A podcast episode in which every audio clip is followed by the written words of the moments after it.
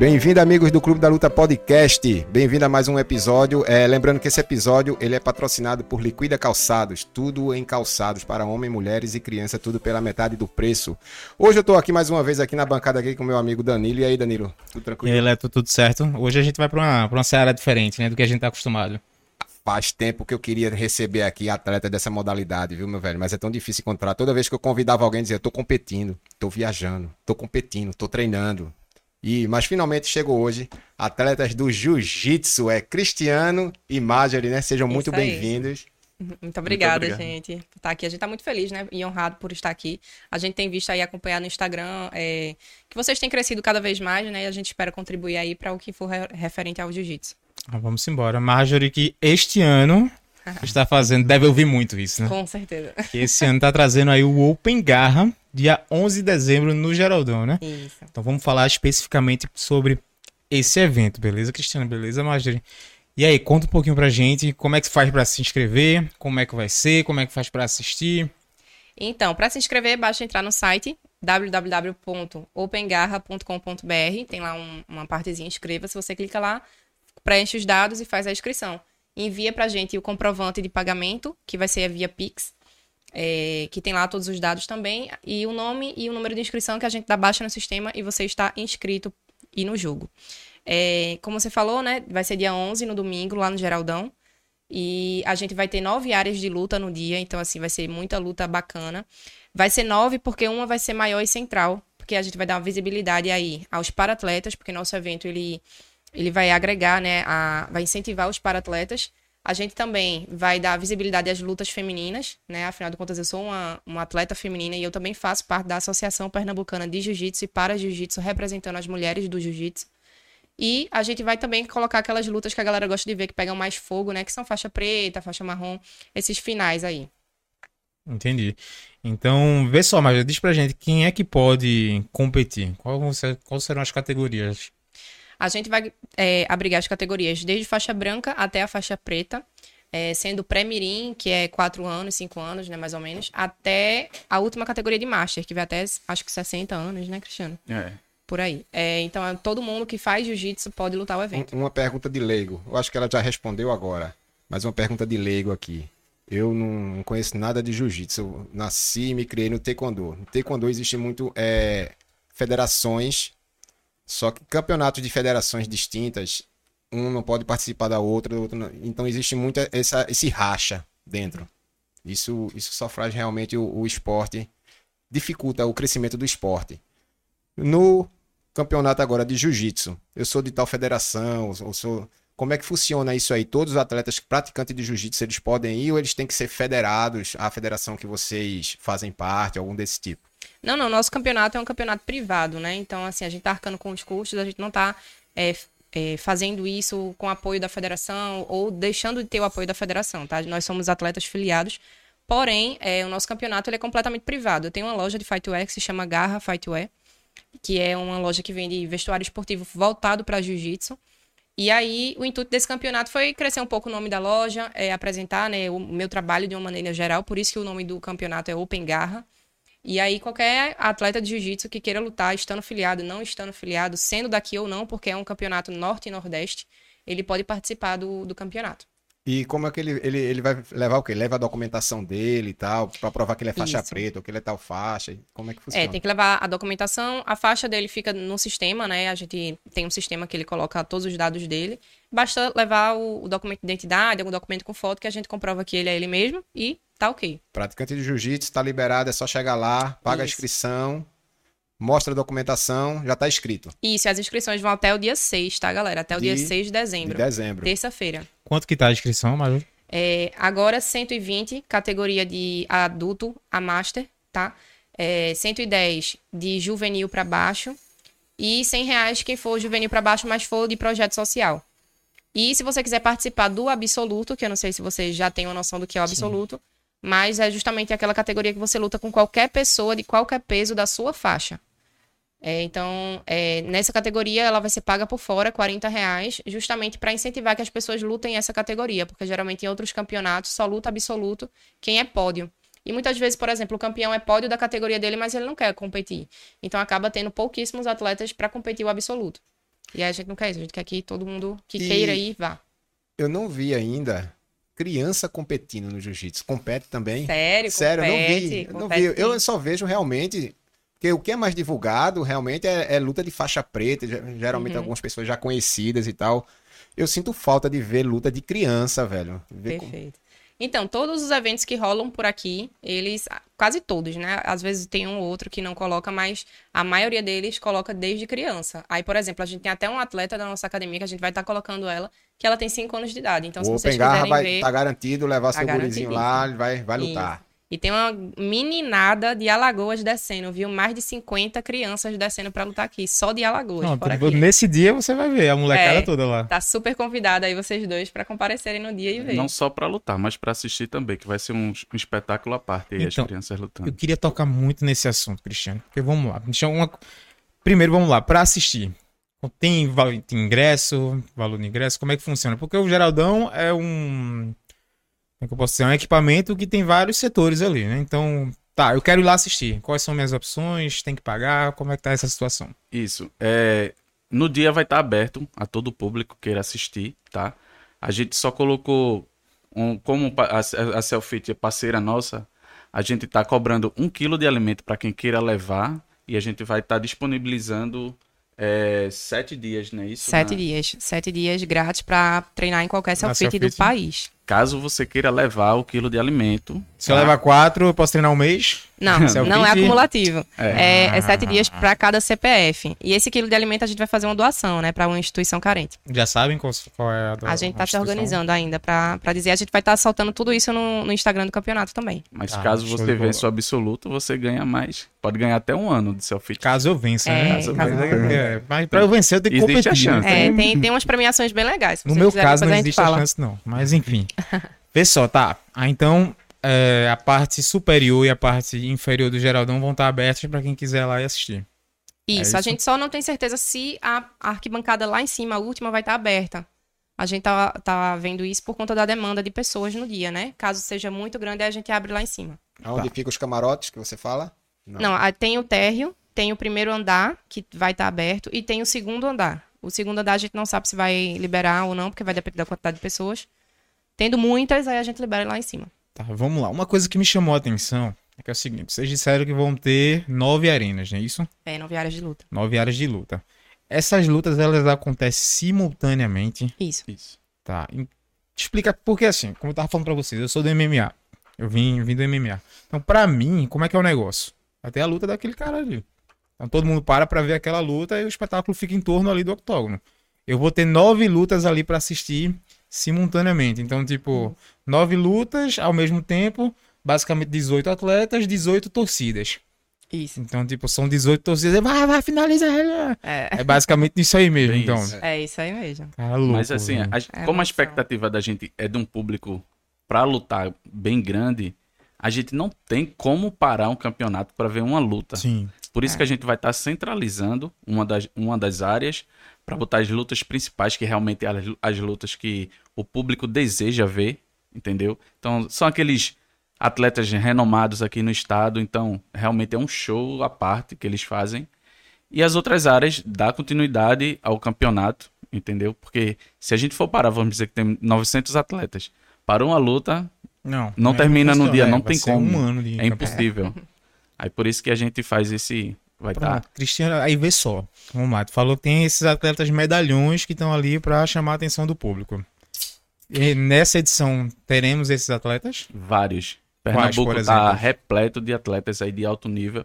Inclusive agora teve o sul-americano no Rio de Janeiro. Rio de Janeiro? Acho que foi. Foi. Curitiba, desculpa. Curitiba, é, porque houve essa mudança. Esse ano teve aí. E a gente trouxe bastante medalhas para cá para o estado. Então vai ter vai estar tá em altíssimo nível essa competição. E aí, me diz, dá uns exemplos aí do, desses atletas medalhões aí. Poxa, são tantos aqui. Eu vou citar até um. A gente tem aqui um atleta que é até master, que é o Luciano Pio, que para mim é um dos melhores atletas hoje na atualidade aqui no estado, tá? Temos uma atleta feminina que também é, vem sendo destaque, que é Duda, tá? Da Grace Barra. Também tem Mica, né? Tem Mica. Poxa, tem... a gente tem Mas Mika não tá nem aqui, né? Tá no. É, mas ela é daqui, né? É. E ela tem título mundial. Poxa, se eu for. Campeã mundial. Eu não gosto nem de falar, citar nomes, porque eu vou deixar. São eu vou muitos. acabar esquecendo alguém, Sim, vai ser injusto. Mas assim, tipo, poxa, tem, tem bastante. E Pernambuco tá muito bem servido de atletas. Aí bora lá. Essas lutas dos medalhões, elas são casadas ou eles participam do mesmo processo que De chaveamento. De chaveamento também. Né? Isso. Né? Mas como é que fica Tá, então um medalhão desse, ele se inscreve como se ele fosse um atleta normal. Então, caso isso, ele, isso. pra ele poder chegar ali na posição de destaque, ele vai ter que vencer ele as vai ter que vencer, vai ter que passar as etapas. Porque ele pode até cair. Ô, Cristiano, só aproveitando esse gancho que ele pegou e como você é mestre, tipo, no jiu-jitsu você pode ser um medalhão que for. Se você entrar, feito é, Cristiano tá falando, você casar com a luta, a gente teve no Open, por exemplo, o Pezão pegou um campeão, que era o atleta não parava de treinar e no chaveamento ele perdeu. Então, assim, não tem isso. Na hora do rola, na hora do, do combate, combate. ali, é faixa preta. Todo mundo igual. Entendi. Sim, sim. Eu digo assim, os medalhões, porque acredito que eles têm um, um poder de chamar, de cativar uma audiência público, maior, né? né? Eu não sei se. Eu não sei se estou falando alguma bobagem aqui, mas tem eventos que são assim, né? Tipo, o evento, eu, se eu não me engano, eu vi um da Kira Grace. Que era um, era um evento de jiu-jitsu, mas com lutas casadas, né? Isso, existe. É assim. Está muito em alta isso hoje. O jiu-jitsu está tendo uma visibilidade muito grande, justamente fazendo essas lutas casadas, tá? É um diferencial. Sinto até falta um pouco disso aqui no estado. Mas recentemente houve um aqui, tá? Onde foram selecionados alguns atletas para fazer essas, essas lutas. Qual foi o evento? O MXA Acho que é, é The Match. The Match.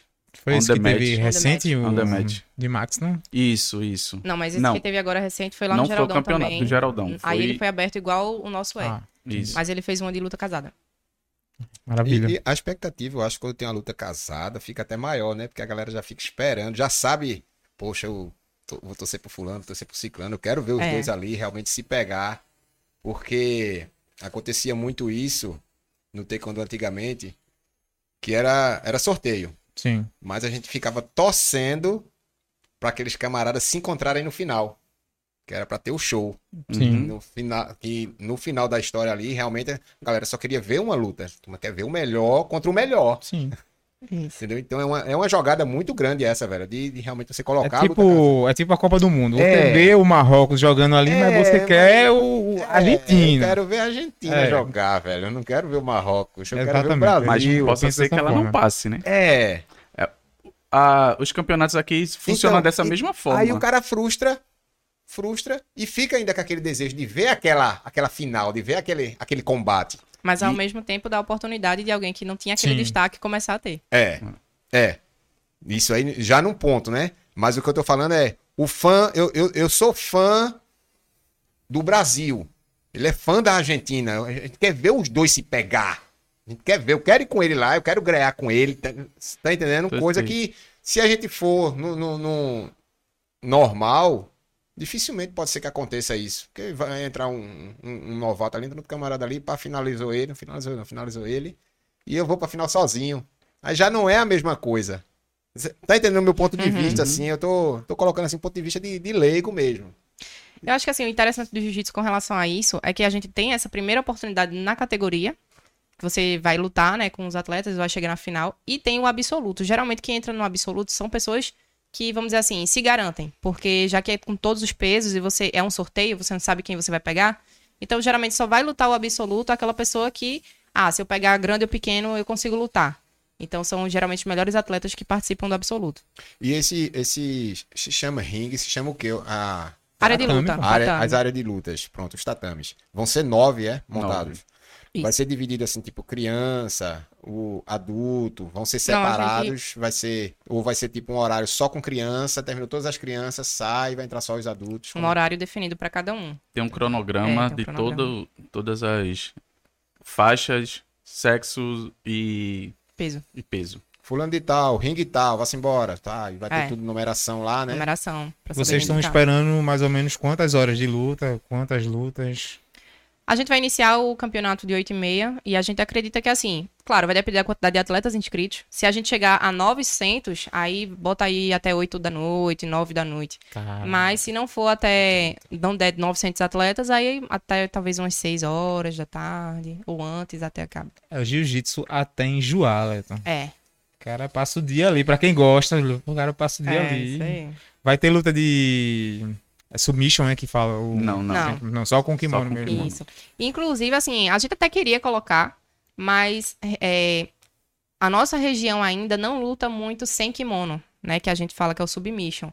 E é um- uma coisa até que eu acredito que vai ser o futuro do jiu-jitsu. Que as pessoas é, lutem cada vez mais o no-gi aqui. Espero que a próxima edição desse campeonato tenha no-gi, tá? Porque, assim, a gente tem visto que os campeonatos que mais dão premiação para atleta de jiu-jitsu são campeonatos de submission, que são campeonatos sem kimono. É uma evolução natural, né? É, inclusive acontecendo. fora do país está sendo mais isso, né? Principalmente porque Estados Unidos, por exemplo, tem o wrestling desde a escola.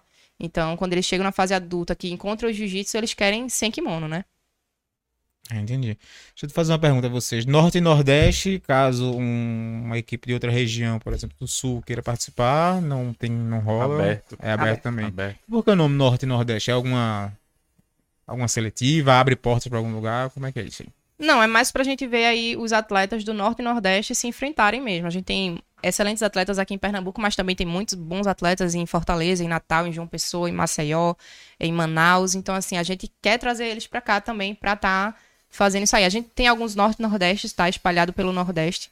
Porém, aqui, os que têm é, esse nome Norte e Nordeste não tem essa visibilidade tão grande para o Norte e Nordeste. Geralmente possui o nome, mas só vem atleta daqui da região. E a gente quer trazer esse diferencial para Recife. Ah, entendi. Por isso o nome, né? Meio que para motivar. Atletas de Essas fora outras virem. regiões também, né? Isso. Ah, bacana. E a gente também acredita muito no potencial da nossa cidade, né? Recife é uma, é uma cidade incrível para turistar. A gente tem muitos hotéis, a gente tem muitos lugares para ir, então é, a gente tem acredita muito no potencial de turismo daqui. Esse é o primeiro campeonato, no caso. primeiro né? campeonato. É o primeiro Open, open Garra, né? Isso, Open Garra Norte Nordeste. Ô, Gente, e como é que as lutas são casadas? Vocês já falaram que tem uma categoria de. Vocês dividem por faixa e por peso, mas vamos lá. Apareceram 10 competidores. E aí, como é que é casada essas lutas? Você faz sua inscrição pelo site e o site direciona todas aquele a sua chave, é feito um chaveamento. E o sistema mesmo faz o sorteio dessas lutas. Tá. E aí, por exemplo, vamos dizer que vai lutar eu e você, porém nós somos da mesma equipe. E aí o sistema ele observa quem é da mesma equipe para não colocar junto, para só lutarem juntos se for final. Ou se realmente tiver poucos atletas naquela categoria, só der para realmente colocar um atleta que é a mesma, mesma equipe da outra. Eu Mas ia- sempre o, o principal é não colocar atletas da mesma equipe. Eu ia fazer justamente essa pergunta. E caso atletas da mesma equipe cheguem numa final? Eles que resolvem entre eles, ele, o sistema premia os dois, como é que é que funciona isso aí? Sistema que eu digo vocês. Vai lutar, Então. meu velho. Vai lutar. Tem que Mas lutar. tem cara que não luta não. Uma- tem cara que... Existe um, um- uma boa conversa, né? Vamos lá. Por Ele exemplo, deu um sorriso assim, uma boa conversa. né? por exemplo é, vamos lá que eu sou faixa preta, você é faixa preta, só que eu, eu sou faixa preta terceiro grau, aí você é um. Aí por respeito a você, professor, o senhor passa, eu sou vice. Existe entendi. essa possibilidade. Mas vamos lá que você tá disputando ranking, vem ganhando tudo, e eu praticamente não luto, mas encontrei você na final. Aí eu vou e permito que você seja campeão eu seja vice. É camarada. É um acordo. Existem as lutas, quem queira lutar. Bicho, vamos lutar, bora, a gente faz uma luta e quem tiver melhor, ganha. Acredito que o próximo ano vai ser mudado isso, tá? De atletas da mesma equipe não chegarem até a final. Eles vão sempre se bater na semi. Por quê? Existe aquela expectativa da final. Então, tu chega na final, aí cai eu e Danilo, aí, vamos lutar não, a gente é brother. Aí fechou o pódio e não existe É. mais final. Ou seja, Acabou aquela luta que tava todo mundo esperando É. pra ver, não Entendeu? acontece. Aí eles acreditam que a partir do próximo ano as competições venham a fazer isso e os atletas da mesma equipe se enfrentem na semifinal. Vamos dizer que você está de um lado em um chaveamento e seu colega do outro chegou na semifinal, automaticamente você vem para cá. Entendi. Entendeu? Já pra não lutar com o Já- amiguinho. Já pra... não- Não, ele luta com um amiguinho. Com, não, mas não na final. Não na final. E é feita a luta. Aí, então, é, eu ouvi falar até sobre uma punição sobre a luta fake. Tá aqui. Ah, vamos lutar, mas já é aquele negócio. Já, já sabe quem vai vencer e tal. Entendeu? Então. É feio. É melhor dar os três tapinhas logo, entregar a luta pro outro. Porque justamente você vai para aquela competição na expectativa de ver show, de ver luta. Tá? E é um pouco frustrante mesmo quando acontece isso. Sim. Mas assim, até é compreensível um pouco, né? Imagina, vamos dizer que eu e ele aqui, a gente treina junto todo dia. Brother, vai na casa do amigo do outro. Aí, pô, do nada vai ter que se enfrentar lá. Não é todo mundo que vai querer isso, entende? Mas por quê? Porque gera uma rivalidade, é porque... Não, é porque é aquela coisa, né? Cada um vai querer o título. tapa com um amigo meu, não tinha isso não. Quando terminar a gente ia comer pizza, beber Coca-Cola. É, mas hoje em dia você trocar tapa significa você ganhar mil reais, significa você ganhar um título que vai, vai ganhar o Bolsa Atleta. Justamente. Que você vai passar um ano ganhando é, bolsa do estado, então às vezes é seletiva para outro para outro estado para você lutar, aí é mais complicado. É um tapa mais forte que, é um que tu vai ter que dar no teu amigo. Não é só a medalha que tá é. em jogo ali. Mas eu, eu concordo com você, cara. Eu acho que quando o cara é atleta, o, esporte, o cara é tem que ter essa é. maturidade. E, e se é o cara da minha equipe que tá ganhando, parabéns, entendeu? Mas eu também entendo o ponto que eles estão trazendo, porque pode ser que isso. Poxa, Danilo ganha de mim todo dia na academia, mas hoje eu vou tentar hoje dar o troco é. dele. Hoje, hoje não. É, e assim, eu também, eu, eu tive um, um, exemplo, assim, na minha vida, quando eu comecei no jiu-jitsu, que foi de duas amigas minhas, Marcela e Catarina, que elas são irmãs, e a gente viajou para Brasília para lutar o, o Jubes lá. E aí, a final foi elas duas, e aí elas ficaram tipo, e aí, vai fechar, não vai? Elas olharam assim e fez, bora lutar, bora. E aí, meu filho, foi cacete do começo ao final. E o resultado foi a diferença somente de uma vantagem ou foi um ponto, eu não lembro agora. E quando elas saíram do tatame, saíram as pessoas mais felizes do e mundo, se abraçando e deu, deu show. show. Ficou tranquilo. Ficou tranquilo. Tá. Exatamente. Até Vocês são irmãs também, e tal. Né? Vocês são atletas também. Vocês vão lutar nesse campeonato? A gente quer. A gente tá tentando se antecipar em tudo que for possível para no dia a gente conseguir lutar. E aí, caso caia uma pessoa da mesma equipe, como é que Aí vocês tem... fazem? É, é vai depender. jeito né? ou é pau? Vamos conversa. ver. Vamos conversa. conversar. Cristiano não cara conversa, não. Como tem conversa, Cristiano? Não, porque não. já aconteceu muito comigo. Já aconteceu muito de eu sempre bater com alguém da minha equipe. E aí, como foi a conversa? Vai. Tipo, tu, tu dava a vitória pro cara? Não... Eu nunca tive essa ambição, não. Entendeu? E às vezes até, tipo, poxa, no, na época existia muita hierarquia, né? Poxa, o cara é mais graduado que eu, ele passa. Entendeu? Só que é que eu fiz? Vamos lá, eu sou categoria pena e meu colega é pena. A gente se bateu. Aí toda vez se batia, eu ficava vice, ou a gente batia na semi, eu ficava em terceira e deixava ele passar. Aí eu disse, não, não quero ser mais pena. Eu luto, vou lutar de leve. Aí subi de categoria para não chocar com ele. Então existe muito esse jogo de chaves gente não estar tá acontecendo nesse caso.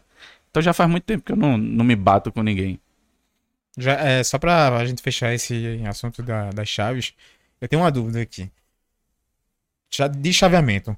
Tá, e vamos lá, vamos supor que entrem quatro pessoas numa, numa determinada categoria. Então acredito que vocês fazem duas semifinais e uma semifinal. Mas caso entre um número par, por exemplo, três pessoas, como é que fica? Número fica ímpar, né, no caso. Número ímpar, desculpa. Existe a melhor de três, tá? De um lado de uma chave fica dois, aqui fica um. Certo. Quem perder de um lado, vem para cá. Isso. Tá? Se o que perdeu ganhar desse, ele volta pra final para enfrentar isso. Que já lutou. Que já lutou. Pera, pera, pera, bora, bora lá. Ando, bora lá que. Vamos lá. No... Bugou. Buguei, buguei. Dois, ele, ele dois. A, ele tem a chance de ganhar novamente. Esse aqui é. ganhou. Tá, esse aqui ganhou. Ele vai, vai pra, pra final. Não, o que ah, ganhou ele... ah, vai pra final. Ganhou, vai pra final, tá. O que perdeu, ele vem pra aqui. Pro outro lado da chave. Entendi. Pra poder lutar. Tipo uma repescagem. Se ele... É, tipo, é, uma, tipo uma repescagem. Se ele ganhar, ele passa pra final. Se ele perder, aí esse daqui vem pra final com o que ganhou do outro lado. Tá, Entendeu? tá, agora entendi. Assim ele seria campeão vencendo duas lutas. Sim, sim. Mas tá. se esse número ímpar foi mais de três, aí o que é que acontece? Vamos supor, dois, dois e ficou um aqui, o quinto. Aí ele fica como se fosse assim, privilegiado. Ele porque direto... ele vai ficar é, Esperando de o baia. do de cima. E aí esses dois lutam. Quem ganhar vai lutar com ele. Como Sim. se fosse umas quartas de finais. Uhum. Uma semifinal. E ele, no caso, já passou pra cima. Semifinal, cara. E aí o que, quem que decide? O é o sistema. sistema. É o sorteio. É. Isso para campeonatos aqui, tá? Se Isso, for campeonato, campeonato da CBJJ, maior, que é a confederação, aí, por ah, exemplo, vai sim. pelo ranking. Você for, tipo assim, ele, você tem três títulos de campeão pela CBJJ. Quem tiver melhor E aí você fica de baia. Ah, show de bola. Uma pergunta de leigo de novo, que hoje só é pergunta de leigo. Hoje é só pergunta de leigo. Hoje, daqui a pouco o pessoal, meu irmão, vocês são muito leigo, pô. Eu, Italo Lucena, vocês, vocês são leigos, pô. Eu vejo a galera falar, treino jiu-jitsu. Eu treino jiu-jitsu, mas meu jiu-jitsu é o dos Grace. Meu jiu-jitsu é, é esse outro é bom, aqui. é bom. Meu, eu- tradicional. o meu outro é tradicional. É o Jujutsu, né? Que falam também. É, jiu-jitsu. Jujutsu. Jiu-jitsu, alguma coisa né? assim, é. Ah. É, muda um pouco a pronúncia. Qual a diferença?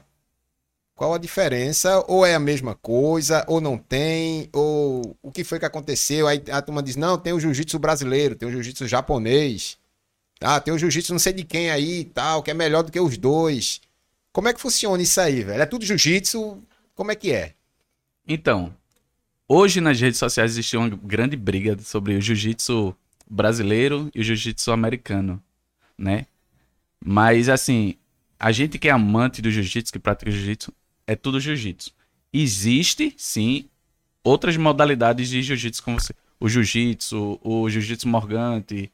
O que muda aí são só as regras, tá? Alguns liberam alguns golpes que não são permitidos nesse, entendeu?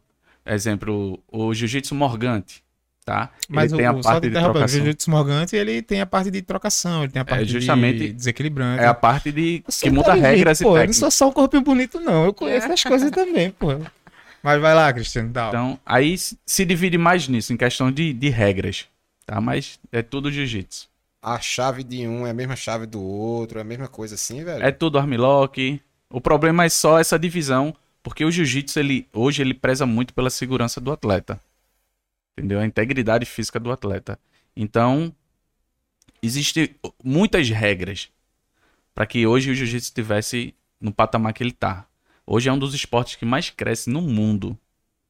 Tá?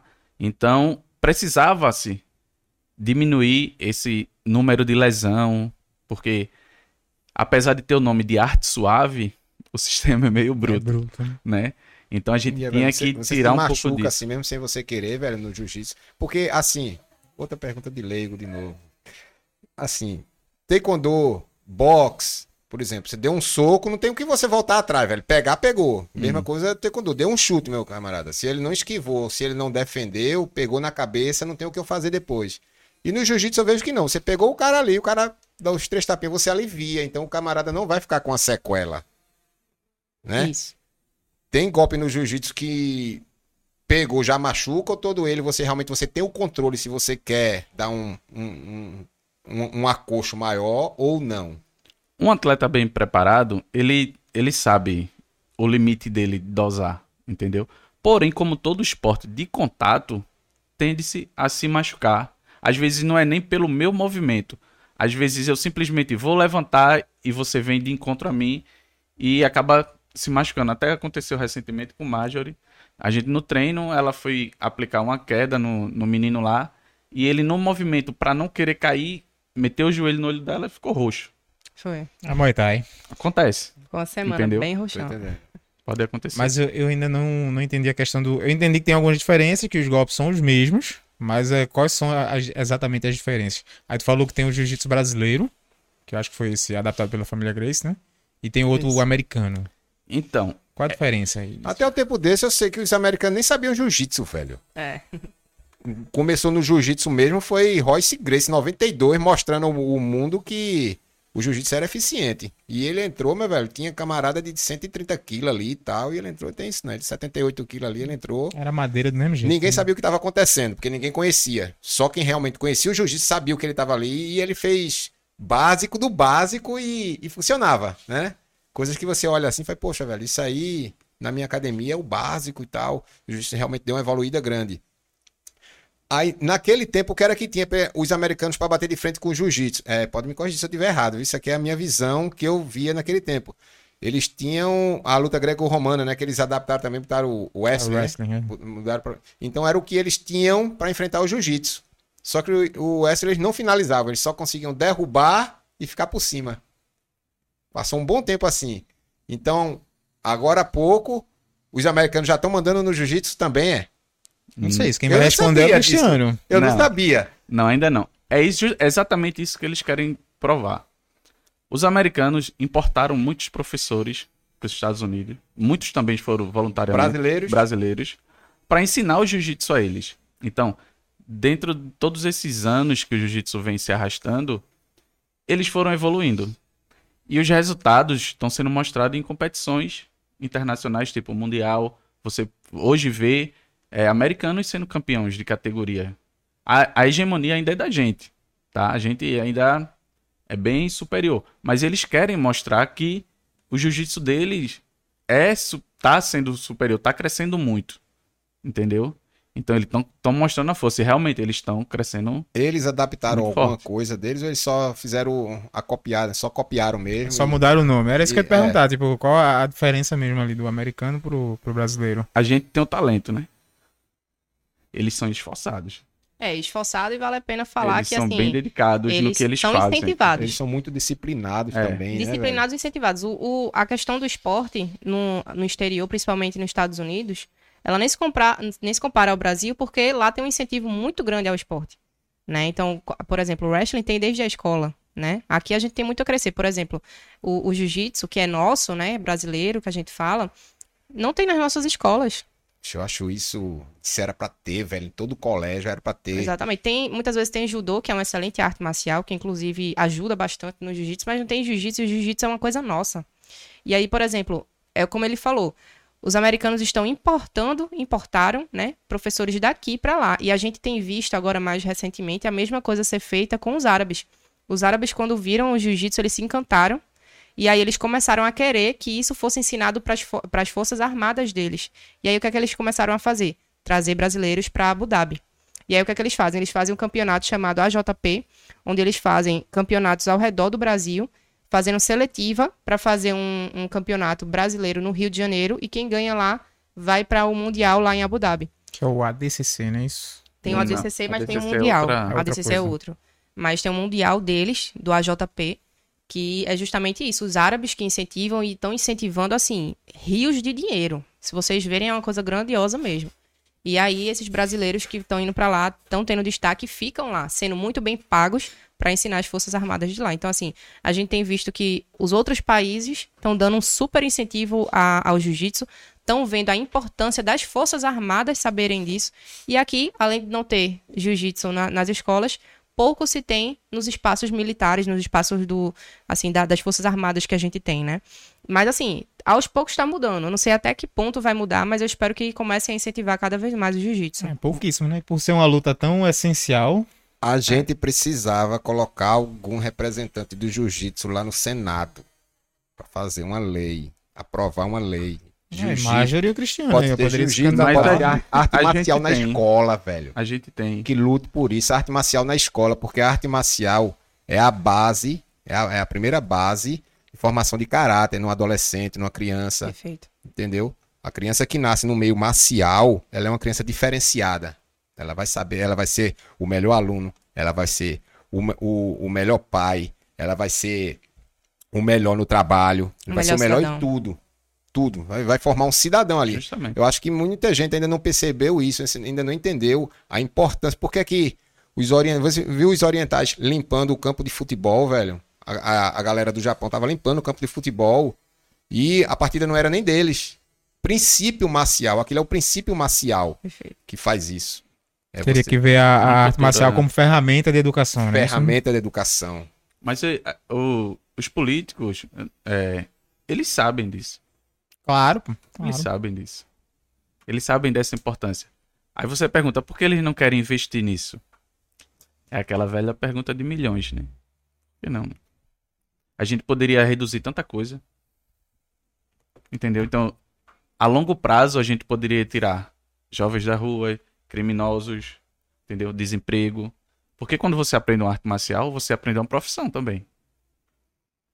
E tá agora, me parece, tá agora como profissão, né? Professor de, de arte marcial. Isso. Não é? Já é profissão, eu já. Não... Existe o projeto, realmente eu não é. sei se foi aprovado, se tá em trâmite, alguma coisa, mas o projeto tá. Tá, tá rolando. É, Foi, eu tá ouvi rolando. falar nisso aí, já faz uns dois meses que eu vi falando. Que tava rolando. E. Escolinha de futebol, você vê os montes por aí. Eu não sei se são financiados, se não são. E você não vê arte marcial, velho.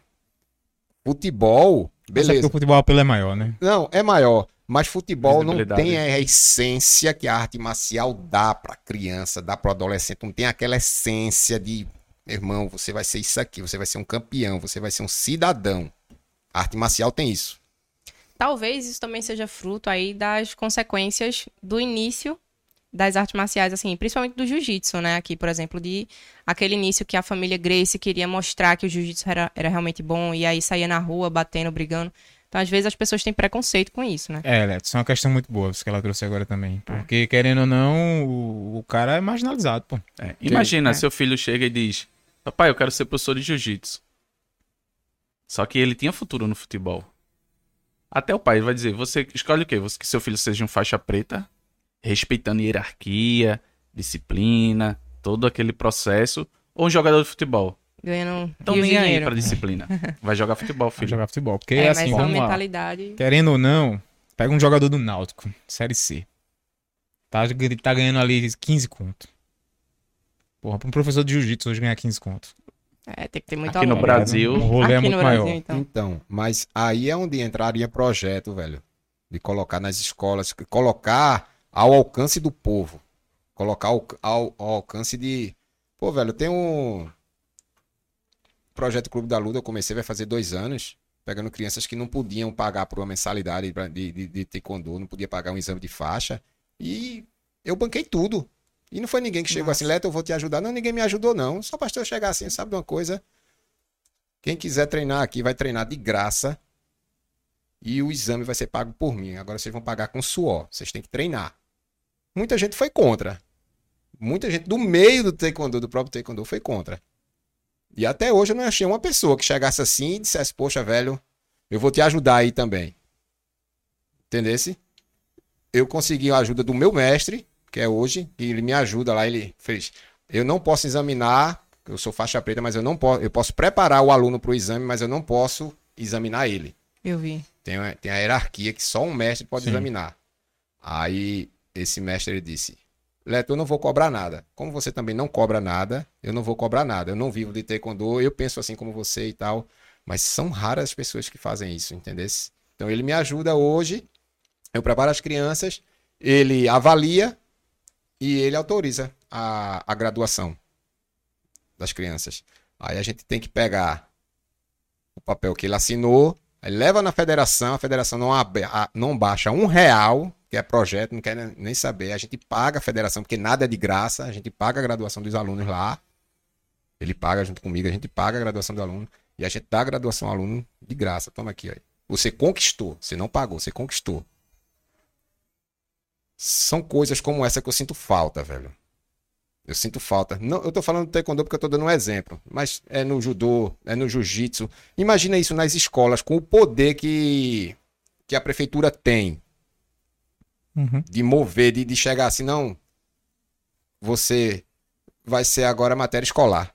Não, com certeza a realidade seria outra, mas é o que o Cristiano levantou, né? Existe o interesse também da realidade ser outra, talvez não, né? É porque esse processo no, no, no mundo da luta é um trabalho que é feito a longo prazo. Existe. Você foi candidato, um mandato de quatro anos. Você não quer fazer um projeto e deixar algo para quando você sair ou tu dar continuidade. Eu acredito que existe muito isso hoje. Claro. Por isso que a arte marcial não tem esse incentivo. Não decola, não Justamente. decola, velho. Ah, não vou incentivar o esporte. Ah, pronto. Não tô dizendo que o esporte não, não, é, não é valorizado. Eu só acho que é mal dividido, é, é pouco investimento. Tá? Hoje a gente tem muita academia, apesar da gente ser- ter vários campeões aqui, tem muitos que treinam em fundo de quintal, cara. Tatamizinho na lona lá. Quanto tempo eu não treinei em cima de isopor? Eu treinava em cima de papelão. Forrava papelão lá e a gente ia lá treinar e treinava. Então, os atletas de hoje. Hoje tá até melhor. Hoje tem mais condições. Mas se você rodar por aí, você vai ver que tem muitos atletas que não têm condições de lutar. No kimono rasgado, às vezes estão até sem faixa. Tá? Então, existe tudo isso para esse, esse processo, porque é algo a longo prazo. E ainda a incerteza de que vai dar certo lá na frente. Agora sim, também não vamos só meter o pau, né? Porque, por exemplo, a prefeitura, aqui no estado, tem, criou o Bolsa Atleta, né? E o Bolsa Atleta agora recebeu um maior incentivo, aumentou o, o valor dado, mas realmente ainda precisa de um pouco mais de incentivo. Vamos lá. Eu sou um atleta do jiu-jitsu e eu quero receber o Bolsa Atleta. Como é que eu faço? você tem que vencer ou ser pódio nas principais competições. Por exemplo, sul-americano, brasileiro de jiu-jitsu. Essas que têm uma visibilidade maior, a sua chance de ter uma bolsa atleta é maior também. Qual E- evento? Ser pódio? Ser pódio, primeiro, segundo ou terceiro lugar, O C de, que? De de um- Copa? da CBJJ, da Confederação Brasileira de Confederação. Jiu-Jitsu. Tem Tá. que ser uma algum lugar assim mais É, é um valor só ou varia, de, dependendo da categoria, o Bolsa Atleta? Eu acredito que varia de acordo com o campeonato. Por exemplo, se você ganhou um mundial, eu acredito que. é, não sei até se o Cristiano sabe me sei, informar um sei, melhor. Não sei. Vocês conhecem alguém que recebe o Bolsa Atleta? A gente tem até A um aluno. que recebe, Vocês sabem quanto É. ele recebe Acho que 1.100 por mês? por mês. por mês. Pra continuar Por um treinando. ano. pra Ou é continuar treinando. 900, não me engano. Eu acho que é Mas 900. Acho que é 900. Então é é bem que variável. É 900. Ele tem que participar de X campeonatos, todo ano, pra continuar ano pra- ranqueado. Isso. Assim, Não, não, depois tem essa recebe- solicitação de, ah, você tem que competir 10 vezes esses campeonatos aqui. Não, você luta, você conseguiu um destaque de nível nacional ou internacional, enfim. Aí você consegue é, o Bolsa Atleta. E aí, esse Bolsa Atleta é um incentivo para você continuar treinando, você melhorar, por exemplo, conseguir pagar um nutricionista, uma academia de musculação. E você fica continuando. Aí, por exemplo, passou um ano. Aí você tem que mostrar o seu resultado. Por exemplo, se você conseguiu novamente um destaque, aí essa bolsa Renovada. renova. Mas, ah, consegui uma bolsa. Aquele ano que eu lutei, perdi tudo, não consegui nem ser pódio. Aí já não renova. Tô entendendo. E a bolsa vai pra outra pessoa. A bolsa vai para outra pessoa. Entendi. Já que a gente tá nessa seara, é, eu queria perguntar a vocês, vamos lá, vocês estão fazendo evento no Geraldão, Isso. e aí a gente tá aqui falando de Estado. Como é que foi? é, Prefeitura, Estado, Federação, tá apoiando vocês com alguma coisa? Como é que tá sendo esse relacionamento aí? É, infelizmente não. É, essa organização do campeonato eu comecei há mais de um ano, né? E agora, recentemente, a prefeitura é, está no- nos ajudando, tá? Com uma parte do valor do Geraldão. Mas mais de 50% é, tem sido a gente que está pagando. Mas ah, entraram agora apoiando. Mas, fora isso, a gente não teve apoio de, de federação financeiramente, né? É, a gente teve apoio dos nossos patrocinadores. A Monster é uma das nossas patrocinadoras, que é maravilhoso aqui. Tô aqui é, provando, né, comendo- tomando aqui enquanto a gente tá conversando, justamente para dar mais energia pra gente. Ela vai estar lá, inclusive, no evento, tá? Fazendo degustação para os atletas de, de energético. Vai estar lá vendendo também no dia. É, tá sendo a nossa patrocinadora aí oficial. A gente também tem patrocínio com a Selfit Academias, né? Que é uma, uma empresa nacional que vai estar dando uma baita premiação. Inclusive, queria até um espaço para falar um pouco sobre isso. Fala porque... aí, fica à vontade. Sua câmera é essa aqui, olha. Perfeito. Então, gente, é todo mundo que for assistir ao evento e levar um quilo de alimento para a gente fazer a doação para a instituição carente vai ganhar sete dias de academia grátis em qualquer selfie do país, como o Cristiano falou no início. Mas não acaba por aí. Todos os atletas que se inscreverem, ganhando ou perdendo, eles vão ganhar 15 dias de academia grátis a partir de 13 anos de idade. E aí, quando for menor de idade, tem que, quando for fazer a matrícula, ir com o responsável, junto com um atestado médico de que pode fazer exercício físico. E também vai estar premiando os pódios de absoluto. E com a premiação assim, show de bola. Primeiro lugar vai ganhar um ano de academia grátis. Em qualquer selfie do país. Então, pô, tô aqui em boa viagem, tô resolvendo uma coisa. E aí já tá tarde, eu não consigo chegar na minha academia lá perto de casa porque eu tenho que estar resolvendo isso. Pode ir na selfie de boa viagem. Viajei pra CBJJ lutar em Salvador. Pode ir na selfie de Salvador. Viajei pra lutar o brasileiro no Rio de Janeiro. Pode ir na selfie do Rio de Que Janeiro. Legal, velho. E o segundo lugar, e porque geralmente campeonato, assim, premia o primeiro lugar só, né? A Selfit não, ela vai estar dando premiação para o segundo lugar também de seis meses e para os terceiros lugares é, com três meses. Isso, masculino e feminino e para para-atleta. Porque o nosso evento, ele, ele também vai estar aí recebendo os para-atletas, como eu falei, e eles vão estar dando isso para os para-atletas, gente. Então, assim, eu fico pensando, imagina o impacto positivo na vida de um para-atleta que, por exemplo, mal tinha condições de fazer o treino de jiu-jitsu, às vezes não tem condição de pagar, ou então às vezes enfrenta muita coisa até para chegar na academia de jiu-jitsu e vão sair de lá com uma bolsa de academia de musculação. Vai melhorar a, o, o, o corpo deles, Condicionamento físico. Condicionamento tudo, físico. Mentalmente, ele vai estar. vai melhorar a mente deles, vai dar ainda mais segurança, confiança de que eles estão é, fazendo parte da sociedade. Ele vai se sentir valorizado. Valorizado, exatamente. Então, assim, é, a Selfit, ela tá entrando em peso no campeonato. Eu estou muito feliz de estar tá representando o jiu-jitsu com isso, porque uma vez que é, eles gostem né, do nosso campeonato, que eles gostem do jiu-jitsu, isso pode ser fruto para outros campeonatos, para outros atletas de jiu-jitsu conseguirem patrocínios com a Selfit. E além de tudo, a gente vai estar tá, é, divulgando uma marca que acredita no esporte e que inclui pessoas, porque a Selfit ela é uma academia de musculação que tem é, que consegue abrigar para atletas lá. Então lá tem elevador para um cadeirante subir, lá tem pessoas especializadas para justamente tratar com para atletas.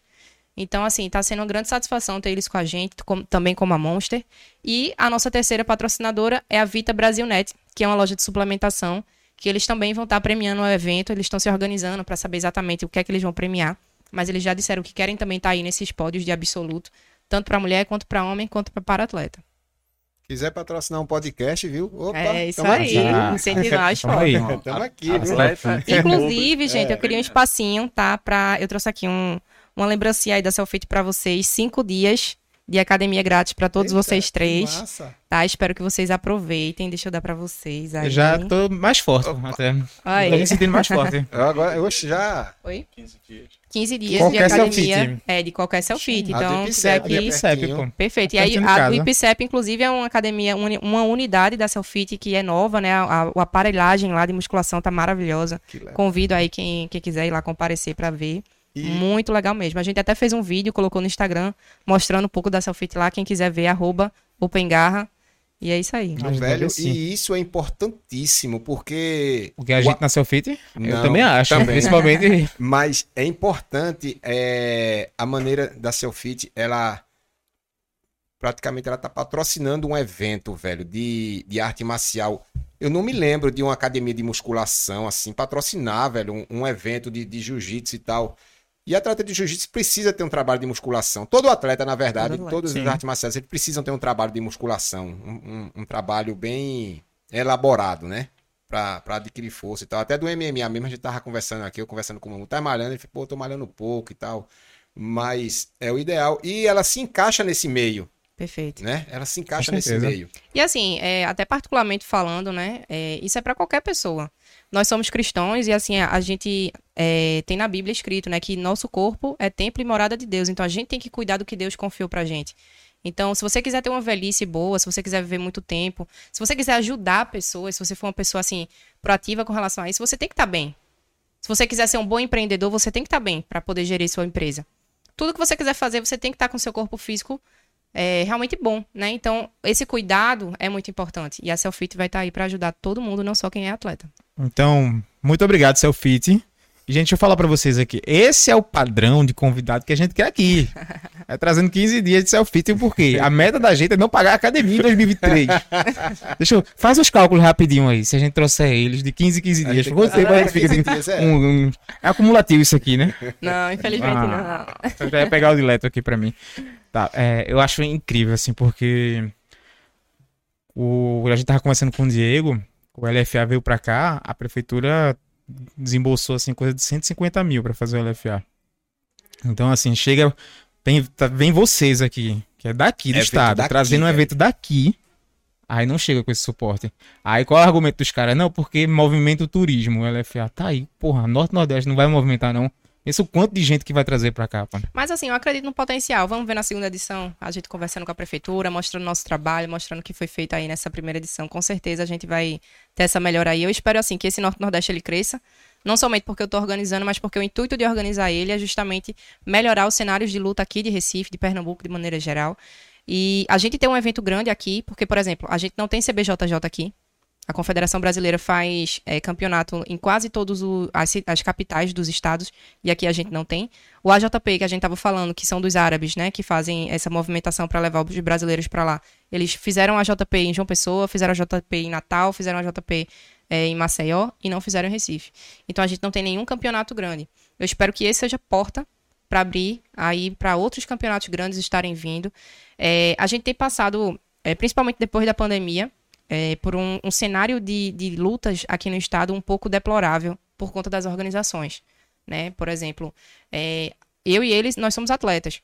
Então, assim, eu já cansei de ir para campeonato que não tinha. Eu, principalmente sendo mulher, é, a gente vai no banheiro muito, né? Fazer xixi e tudo mais.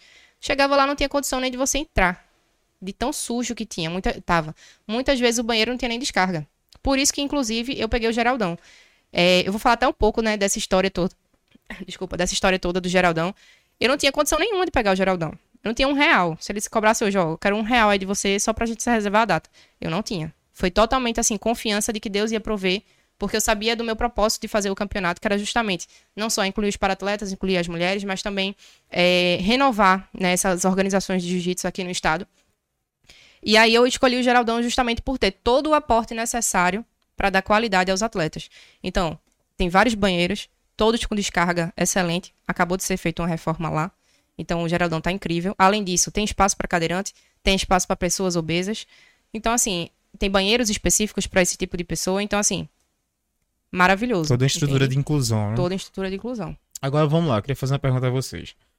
É, principalmente por, pelo fato de ter falado que existe um, existe um período de defasagem dos campeonatos de luta. Qual é a bagagem que, que vocês. Vocês são atletas, mas além disso, como é que é? Vocês vivem do esporte? Porque assim, vocês estão trazendo para cá um nível de profissionalismo. Eu não sei porque eu não sou do jiu-jitsu, mas se vocês estivessem trazendo isso no MMA, eu diria que é um nível de profissionalismo muito grande. Então, pô, vocês têm assessoria de imprensa, vocês têm convênio Isso. com a academia e tal. Não me, não me aparenta ser dois amadores fazendo um evento. Não. Como é que foi esse estudo e tal? Me explica aí desde o início. Você fala parte do, do evento.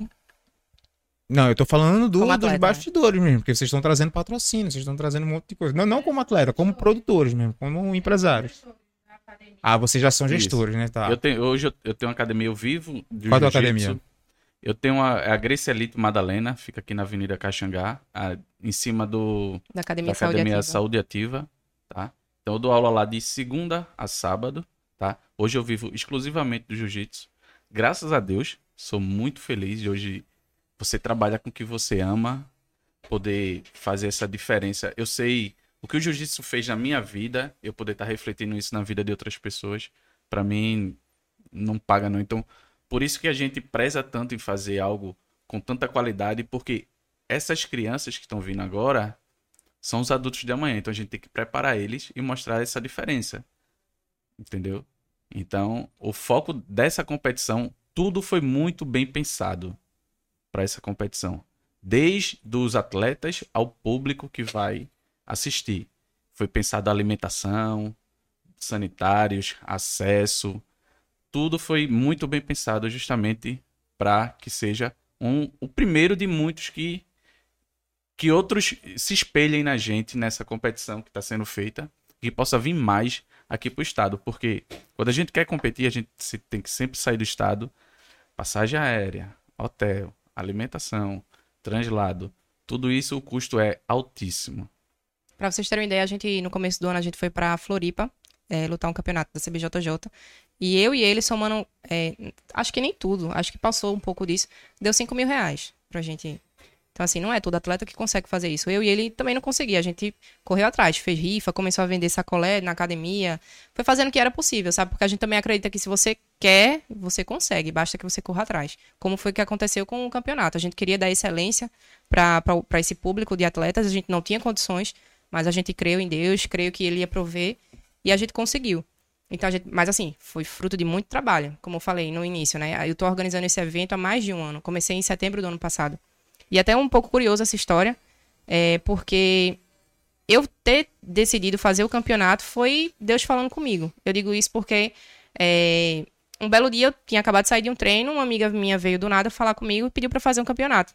E aí ela queria que eu fizesse campeonato feminino. Só que é, aqui a gente já tem um campeonato feminino, que o pessoal é, do grupo do Jiu-Jitsu Feminino aqui de Pernambuco organiza. E eu já tinha visto como é difícil a gente conseguir reunir todas as meninas para poderem lutar, porque a, a, demanda das mulheres é muito grande, né?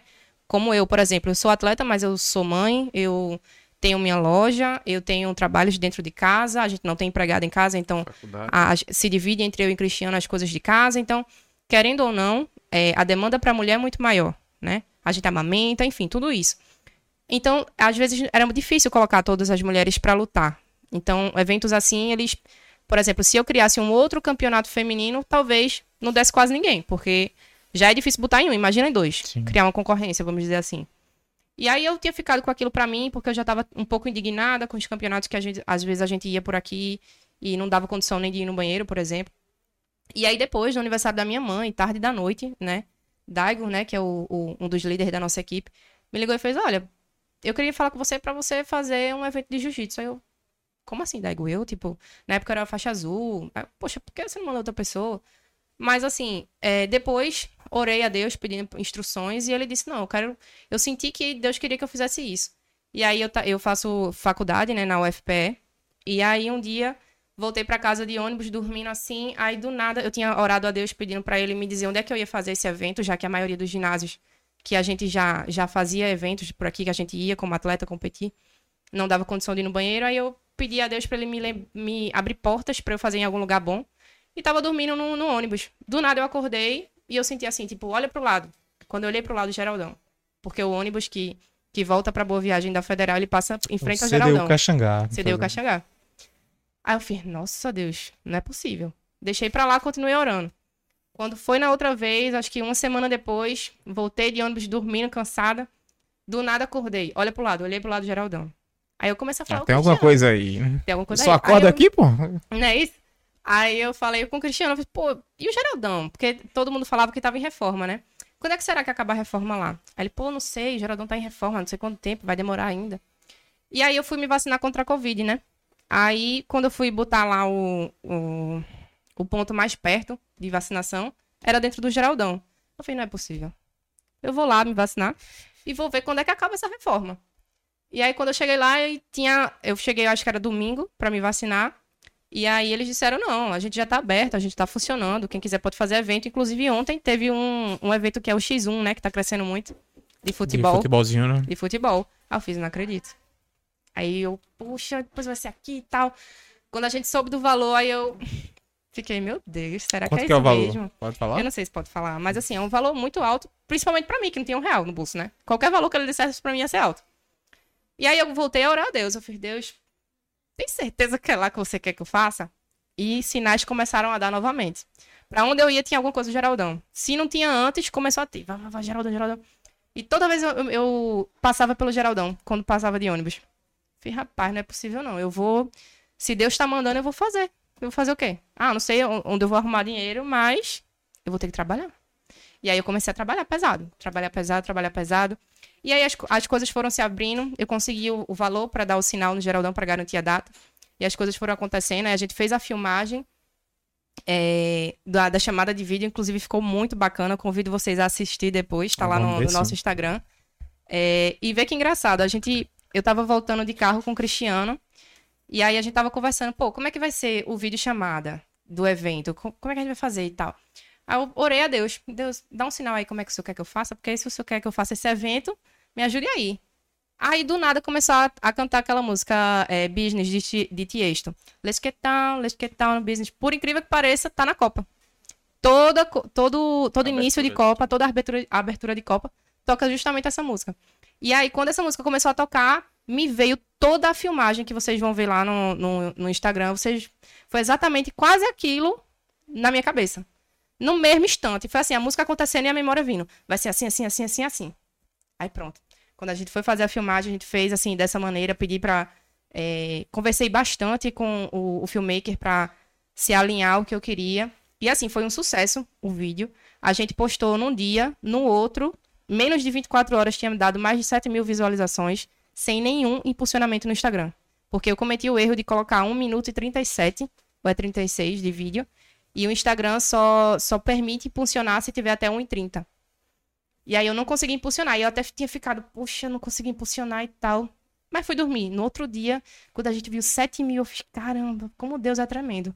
E aí, assim, as coisas foram acontecendo de pouco a pouco. Muita gente dizia, ah, é muito difícil conseguir patrocínio. Eu falei, não, eu vou, eu creio no que eu tô fazendo, eu sei Quem- o meu Quem propósito. correu atrás de patrocínio foi você mesmo? Fui eu, tudo fui eu. Porque assim, o Cristiano ele tem uma demanda muito alta é, da academia. Eu tenho um sócio também, mas ele também faz evento.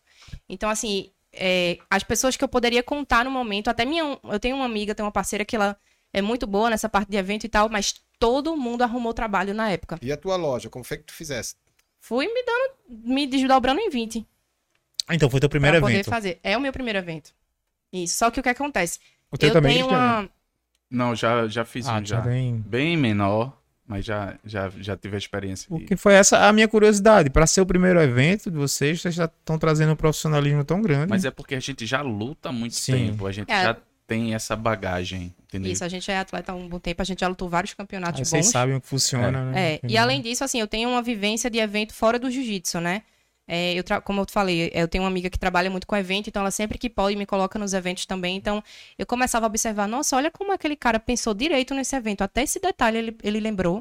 Então, assim, a gente começou a, a visitar academias e eu tava levando um kit. Com- falei com os meus patrocinadores, ó, eu queria levar um kit pro pessoal. Então, eu ia, visitava, entregava um kit, escrevia uma carta, colocava o nome da pessoa. Enfim, tudo pensado nisso. Tanto é que, por exemplo, a gente escolheu a alimentação do evento, como é que ia ser. A gente não bastou conversar com a marca, ver valores, não. A gente foi lá ver como era a cozinha, foi ver como é que era o sabor, como é que era a entrega, o visual do prato, o a temperatura do prato, justamente para entregar o melhor que a gente podia. Principalmente porque, na minha concepção, eu tô fazendo isso para Deus. Então, se eu tô fazendo isso para Deus, eu tenho que entregar o melhor que eu posso. Então, assim, todos os detalhes foi minima- minimamente pensado. Eu ainda pensei em mais coisas, mas infelizmente o dinheiro é curto, né? Só o Geraldão aí ocupou quase tudo de, de dinheiro. Ah, imagina. E você, o diferencial é que você bolou o evento, bolou fazer o campeonato tudinho com a visão de atleta que você tem. Muita Isso. gente não tem essa visão, tem a visão só de fazer o evento e tal, mas não pensa no, não pensa no banheiro, não pensa no, no acesso, não pensa, ah, vou como vai ser a galera, como é que a galera vai se alimentar aqui, vou colocar uma banca. Eles não pensam nada disso, eles só pensam no evento si. Vou casar as lutas, vou fazer vai ser isso, o resto que se vire. E, e Marjorie não, ela, ela já veio lá de trás, ela já pensou como um atleta, como é que eu vou estar lá? Eu, eu vou, não, é- não é só estar no tatame, e quem vai estar esperando? E a família que Isso. vai. O atleta não vai sozinho, velho. Isso aí é a jogada aí da Open Bar, Open Garra, Garra. né? É. É Open jogada- bar. Open Garra. opa, opa. Vai ter, vai Não, ter. Eu não bebo. Eu não bebo. Mas não- é, valorização do atleta, quando a gente fala, é, É, isso aí. É isso aí. Entendeu? Mas já pegando um gancho da tua pergunta, eu nunca fui num evento de jiu-jitsu, esse vai ser o primeiro. Mas o que é que teu evento, o que é que o evento de vocês vai ter que os outros eventos não têm? Então, primeiro, é, a gente vai ter a primeira luta de para-atleta feminina, que nunca houve aqui no estado, né? Eu, como atleta feminina, representante da Associação de Para-Atletas, não poderia deixar isso de lado. A gente vai estar trazendo essas para-atletas de fora, a gente vai estar pagando, custeando para eles virem para cá, e eles não vão pagar para lutar, e ainda vão ganhar 500 reais a campeã se do absoluto, né? Ganhando, ela ganha os 500, fora a premiação da Selfit e da Brasilnet, que vai entrar também. Além disso, vai ter as lutas de para-atletas. Outros eventos teve isso aí também, mas eu acredito que não tão fortemente quanto a gente está tendo, até porque eu faço parte da associação. Então, o que eu podia falar e fazer para eles virem, eu, eu tentei. Então, assim, acredito que os para-atletas vão dar um show à parte aí de jiu-jitsu. É, a gente tem essa premiação incrível da Selfit que eu nunca vi em nenhum campeonato daqui. Inclusive, eu posso estar errada, tá? Mas eu nunca vi a Selfit entrar num campeonato de jiu-jitsu com tanta força, principalmente, como tá entrando no nosso. É, e essa excelência toda, né? Vai ser a primeira vez, desculpa, a segunda vez que tem jiu-jitsu no, no Geraldão, é, depois da reforma, né? Houve aí um, há um mês atrás um evento que teve, teve alguns problemas e a gente tá correndo atrás para evitar que esses mesmos problemas aconteçam pra gente, justamente para entregar uma excelência aí para quem tá indo. Você falou que tava pensando até em competir. Quando você falou em competir, eu digo, opa, então ela já tem tudo organizado, tudo É. pronto. Ela já escolheu as pessoas de, de confiança dela. Olha, você vai trabalhar aqui, você vai fazer isso, você vai. Tem gente que. Tava? Ela já delegou tudo, porque É. não tem como competir e organizar. Porque o- tem gente que absorve todo, to- to- toda a Sim, carga, sim. to- todo o cargo e tal, ó, é tudo comigo e centraliza muito. Isso é muito perigoso, velho. É. Isso é muito perigoso para um evento, quando você centraliza. E eu vi que você fez esse trabalho direitinho, É. né? E eu fiz isso há quase um ano, na verdade mais de um ano, porque eu fechei é, valores e disse que ia é, contratar aquelas as pessoas com mais de um ano de antecedência. Em dezembro eu já tinha fechado tudo. Tudo. Dezembro do ano passado Dezembro já do ano tava- passado eu já sabia qual era o meu coordenador de staff, eu já sabia quem era que ia ser o bombeiro, que, ia, que, que vai ser inclusive. O coordenador de, de arbitragem vai ser Wagner Monstrinho, né, que é um grande árbitro aqui do nosso estado, a nível naciona- nacional, inclusive. É, o, o coordenador dos bombeiros é internacional, porque ele também arbitra fora do Brasil. É, o coordenador de bombeiros, que vai ser Emanuel Pezão. Eu já sabia quem ia ser minha coordenadora de staff, que é Cecília, e Cristiano, meu esposo, ele vai estar junto com Cecília, é, comandando aí os staffs. Então, é, eu já sabia com quem eu ia alugar o, o meu material de tatame, de computadores, tudo mais, que foi Marcelo Porcão. Então, tudo que eu podia fazer para me adiantar, eu fiz. Até porque quando você trabalha com, com adiantamento, a chance de dar certo é maior. Planejamento, né? Planejamento. É planejamento. Na verdade, eu até escutei gracinha de algumas pessoas, assim, de, de por exemplo, eu pedi ajuda, ó, oh, eu queria que tu. Quem é que tu acha que seria bom para eu conversar, para conseguir isso? Aí a galera falava, peraí, quando é que eu tô com o campeonato? Ela falou, não, é em dezembro do ano que vem. Oxe, em dezembro do ano longe, que né? vem e tu quer me, me importunar perguntando coisas. Menina, quando tiver faltando três meses, tu me fala. Aí eu, pô, três meses? Claro que não. Não quer me ajudar, não tem problema. Eu corro atrás sozinha. Mas eu não vou deixar pra organizar com três meses. Pessoal, cadê aquela menina que queria aquele serviço? Ah, ela vai querer mais não. Quando vê o telefone é, toca. A Marjorie, Marjorie. Nossa, você vai querer mesmo? Vai fazer o negócio este ano ainda. É. É, Bom, parei, parei. Até atletas é, falaram comigo, tirando onda assim, dizendo que viram, porque eu fiz o Instagram, coloquei lá a data e tal. Aí quando começou realmente a aparecer as artes, né, falando do evento, a galera fez, oxe, tu vai fazer mesmo? Eu pensei que, tipo, tinha esquecido, que não, não tinha dado certo. Eu falei, não, eu fiz. Agora a questão é que eu fiz com antecedência. É, é porque o brasileiro, ele, além de ter memória curta, eles planejam as coisas pra semana que vem, né, velho? Tudo é, é, tudo é pra né? semana que vem, tudo. É engraçado isso. Tudo, olha, é agora. É agora, é agora. E isso é ruim até para o atleta de jiu-jitsu. Era uma coisa que eu reclamava muito com o Cristiano, porque eu fazia, por exemplo, uma coisa que acontece com a CBJJ. A CBJJ, ela fala que vai ter um campeonato quando tá faltando dois meses só. Como é que eu vou conseguir o dinheiro de uma passagem de avião mais barata? Porque se você deixa para mais próximo do evento, aumenta o valor. Então eu tenho que conseguir o dinheiro a tempo, de antes de estar tá muito perto do evento, para conseguir uma passagem mais barata. Eu tenho que saber o hotel, eu tenho que saber, eu tenho que conseguir o, o valor da inscrição eu tenho que me situar de como é a cidade. Como é que eu vou fazer tudo isso e, em menos de dois meses? E ainda treinar. me preparar. É, e ainda me preparar. Aí, no caso, então, vocês querem fazer uma edição por ano. Isso. Aí seria todo dezembro. É. A gente tá vendo dezembro porque, assim, essa data é, foi a única que sobrou no Geraldão. A gente até tinha feito em outubro, só que é, tinha caído perto de um outro campeonato que ia ter aqui. A gente tem um calendário de lutas, tá? A gente tem um grupo de organizadores de eventos de jiu-jitsu e tinha um calendário de lutas. E aí tinha 15 dias de diferença do meu campeonato pro outro. E aí o, o dono é, falou comigo, pediu para trocar a data, e a única data que tinha era dezembro. Acabou que essa pessoa não fez o campeonato, adiou, porque, é, enfim, é, cada um tem seus motivos, problemas. E aí eu não tive a oportunidade de fazer em outubro. E também porque o pessoal, assim, da, da organização de eventos aqui do estado tá tendo muita demanda. Tem muitas, muitas pessoas querendo organizar eventos. E aí acaba que tem evento quase toda a 15 dias. Tem evento que tem no mesmo dia, aqui e no interior, por exemplo. Agora no final, agora em dezembro Isso, por exemplo, o meu campeonato vai ser dia 10 de dezembro. Dia 27 de novembro foi o Pernambucano sem kimono. Então, assim, é uma diferença de 15 dias. Entendeu? Então, esse ano foi todo assim e já tem calendário do, de 2023. E por vocês estarem. Tá, não, tu me disseste que estás em um grupo no WhatsApp com de organizador. Você, como é que é? O pessoal do Jiu-Jitsu. Porque assim, no MMA, a turma tá cagando. Mas no, no jiu-jitsu não é uma comunidade organizada a ponto de pensar nisso. Ah, se o evento de, de Cristiano e de Marjorie é em dezembro, vamos colocar o nosso para fevereiro, já então, para que os atletas intenção, de um possam. A intenção do grupo foi justamente fazer isso, organizar. Só que, por exemplo, é como eu estava falando com, com outro professor, tem 60 organizadores no grupo. A gente só tem 12 meses. Então, assim, a conta não bate. E aí, o que é que acontece? Além de tudo isso, a gente tem organizadores que querem fazer três eventos no ano. Esse, por exemplo, que eu tive que trocar de outubro para dezembro, foi justamente porque ele, ele queria fazer dois ou era três eventos, ou era quatro até. É, não lembro agora, mas foram muitos eventos que uma mesma pessoa, uma mesma organização quis fazer evento. Então, assim, é um pouco complicado. Isso faz com que menos atletas entrem. Satura, o satura, mas satura. Além disso, menos atleta, atleta entrando, menos dinheiro para investir, menos dinheiro para investir, qualidade do campeonato cai. Cai em qualidade do campeonato, patrocínio vai embora. Que era muito mais embora. interessante tivesse um por mês, agora um tipo Open. Organizado. Garra, bem organizado. Eu vou dizer um mês bom. Setembro.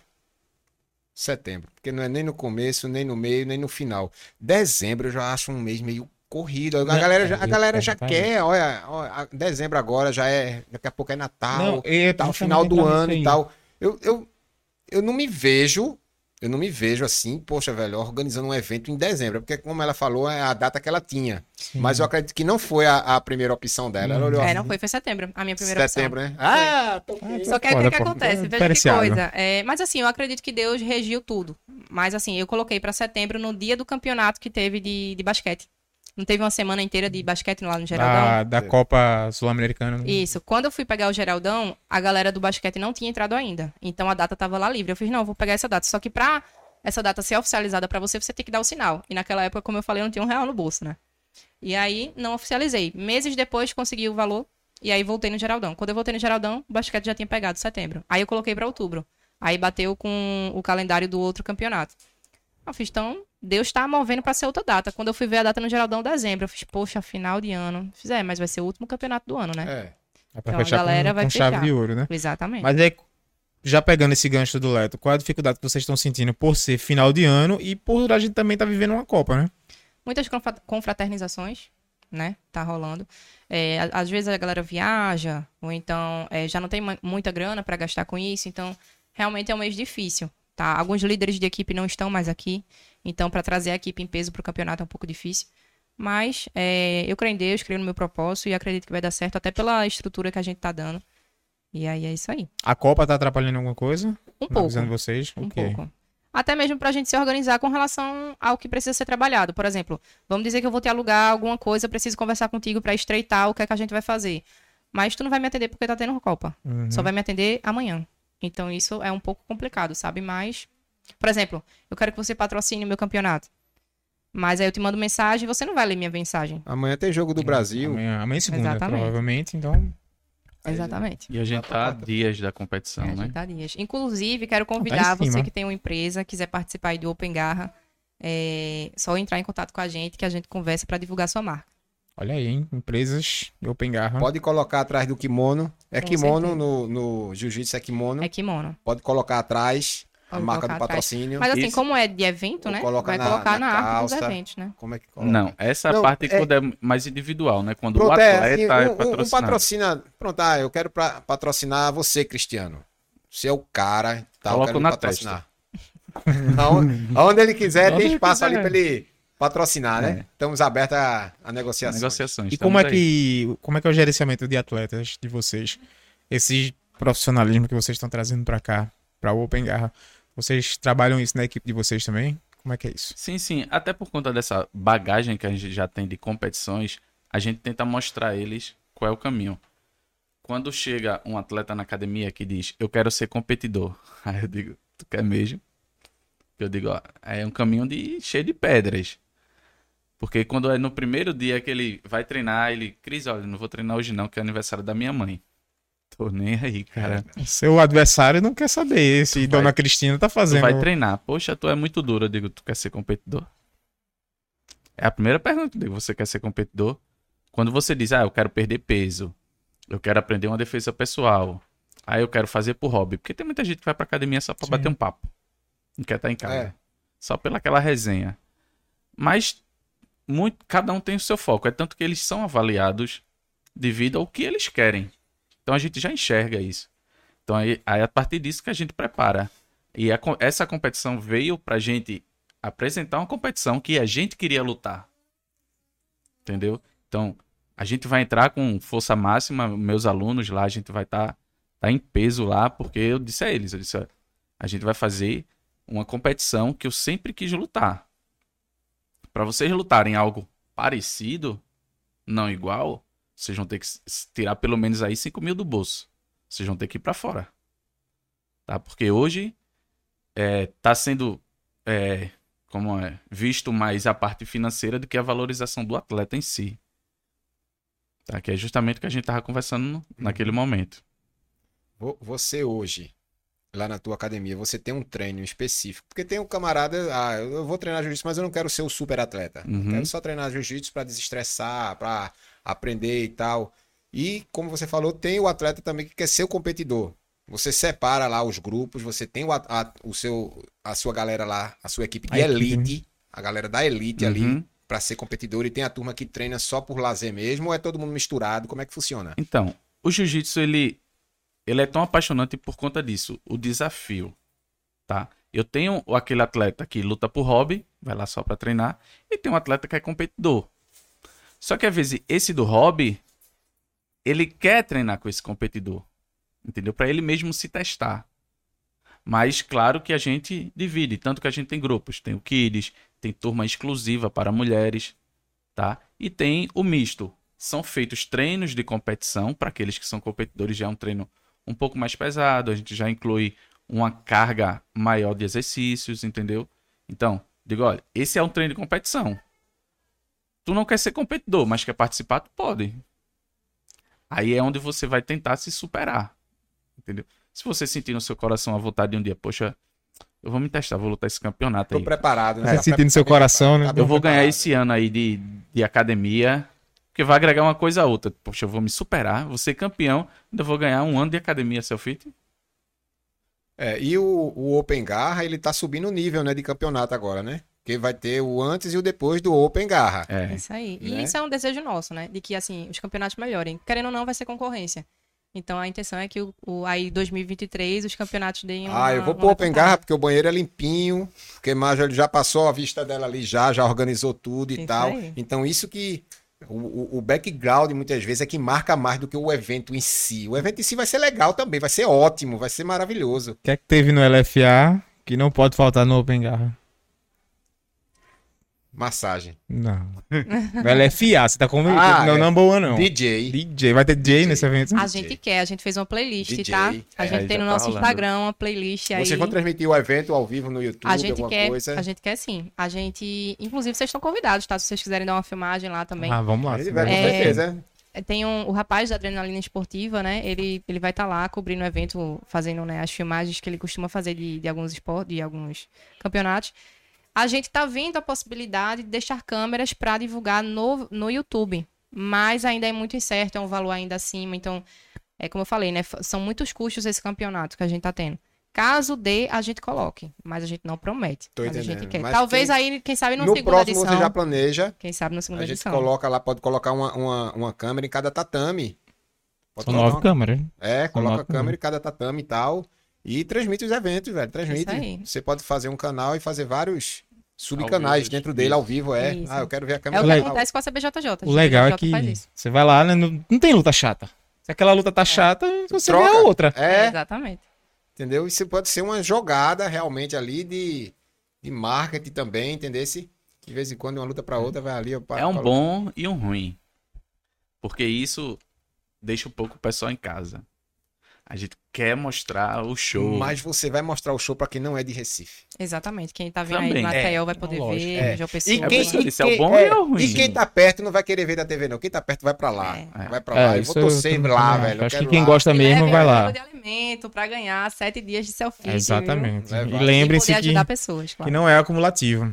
É, não é você não levar é um 12 CPF. quilos de alimento, não acumula. A gente vai com Mas nada impede, né? a gente vai estar lá, a gente vai fazer uma entrevista lá com a galera, né, velho? Feito a gente fez no Noble One. Não sei se vocês viram, a galera quando saía do ringue e tal, a gente Ah, entrevistava, a gente ótimo, conversava e era ao vivo. A gente jogando ao Foi vivo. até uma ideia que eu vim pra cá pensando nisso, sabia? Eu vi o Instagram de A vocês. gente joga ao vivo e tal. Deixa eu fazer Eu uma pergunta, já pegando pro, pro esse gancho number one. Vocês acompanham o evento de outras, outras modalidades? Com certeza, a gente. Cristiano, né, foi, fez parte aí de MMA, lutou três vezes, foi campeão as três vezes, ele tá invicto. Que massa, E velho. eu, quando eu comecei no- nas artes marciais, não foi no jiu-jitsu. Eu comecei no kickbox, depois fui pro Kung Fu. O Kung Fu tem o Sandá, que é a luta competitiva, que é soco, chute e queda. É parecido com o kickbox também, né? É um pouco parecido. A diferença é que tem a queda, né? É. Eu gostava bastante, até é, meu professor de, de- da parte de Sandá era Fábio, Fábio Lopes, né? É, que ele é lá do ele Janga. Esteve aqui, Fábio Lopes. Foi mesmo, Foi. que coisa boa. Faz um tempo que eu não Teve vejo aqui. ele. Então, assim. E é, ele tava, ele tava com touro, no corner de touro, de touro não, desculpa, no, no corner de boi.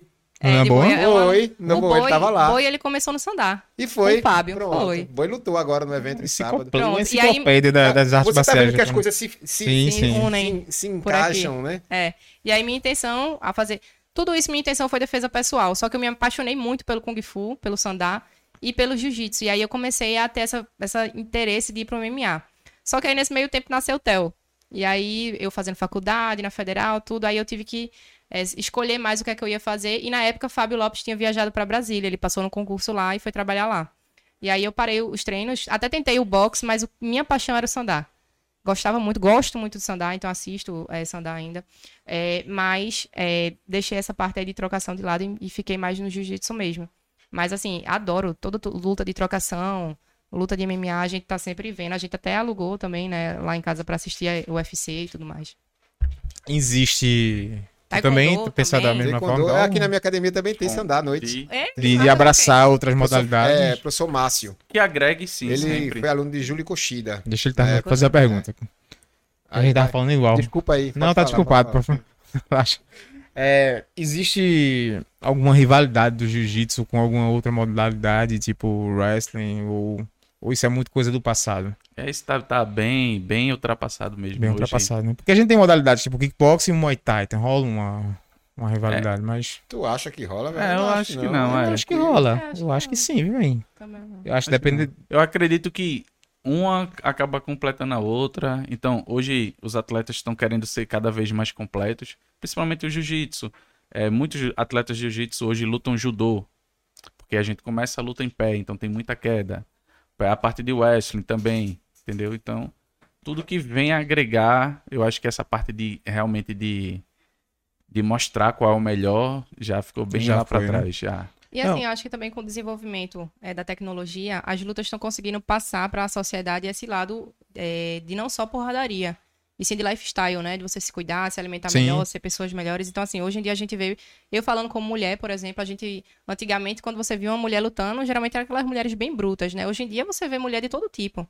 Vê aquela mulher mais sensível, mas que quer uma defesa pessoal, ou então aquela mulher que é sensível e quer perder peso. Então, essa, esse público está entrando dentro do, do. não só do jiu-jitsu, como das outras artes marciais. Muay Thai também tem muito. E isso mostra aí o profissionalismo das artes marciais. Então eu acho que, ao invés de perder tempo uma brigando com a outra, elas agora estão olhando para o próprio jardim e cuidando do jardim.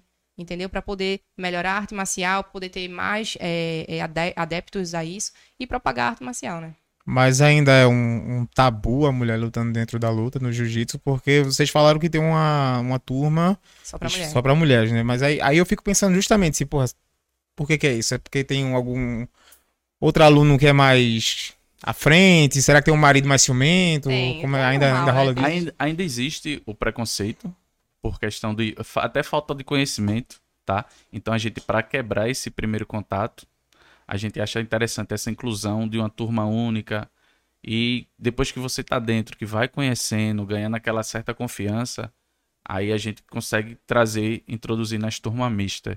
Mas ainda existe o preconceito. Às vezes até acredito e mais parte das mulheres também, por, por conta de ser um, um esporte de muito contato, entendeu? Sim. Então existe aquela. Quando você faz aquela pegada e já fica.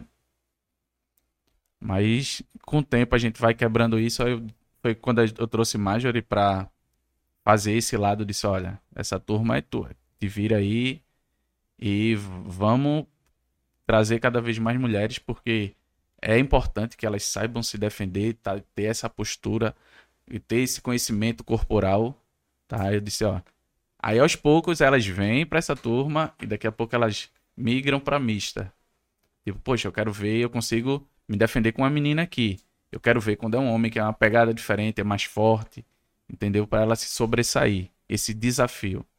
E tem dado certo. É, e o bacana da gente é que a turma, ela é feminina e é puxada por, um, por uma monitora, né? Que é o meu caso, faixa roxa.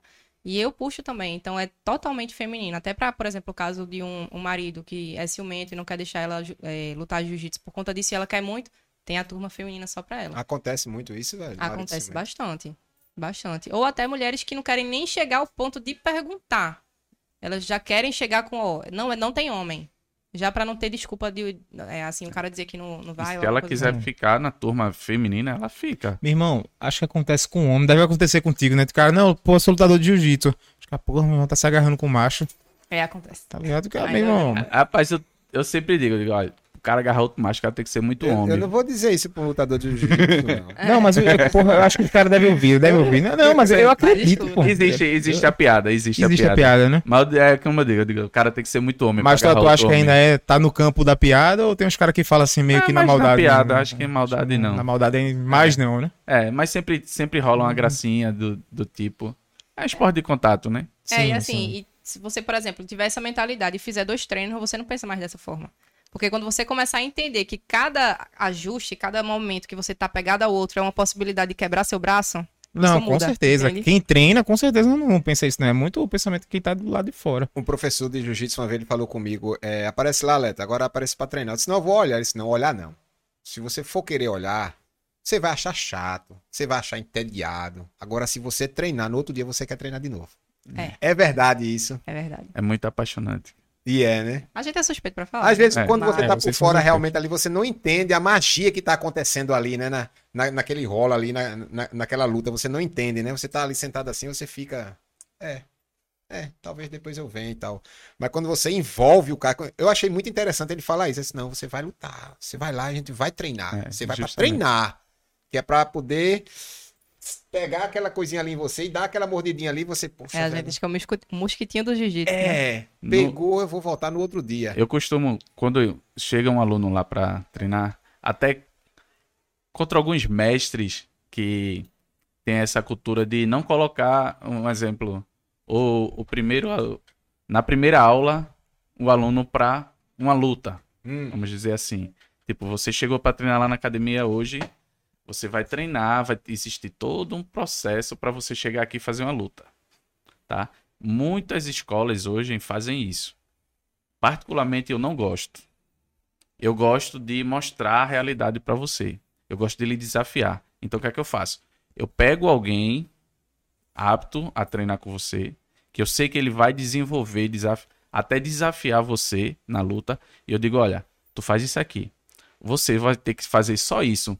Vamos dizer que eu coloque guarda, tá? E você vai passar. Aí eu coloco você, vamos dizer, com, com Marjorie. Aí tu, poxa, não consegui chegar do lado de uma mulher, de uma menina magrinha, de um cara menor. Então, esse desafio de tipo, são cinco minutos que parecem uma eternidade, que você vai sair exausto, desafiado, e você vai pra casa tipo, eu vou querer voltar amanhã eu poder chegar do lado dele.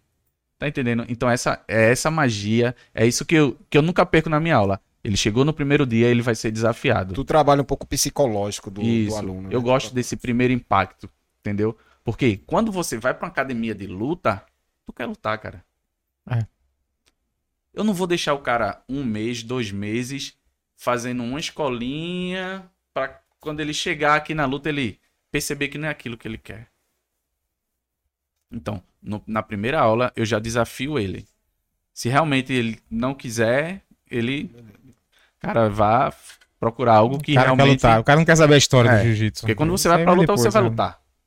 Eu não quero ficar no cantinho fazendo uma coisa, E outra. tu uma- começou quando no jiu-jitsu, hein? Eu comecei em 2001.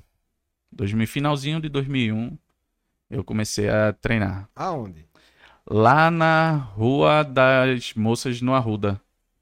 Rua das Moças, meu Deus. Acho que é Rua das Moças, Rua de Generação. E aí, como foi pra tu? Como foi pra tu chegar assim e conhecer o jiu-jitsu, velho?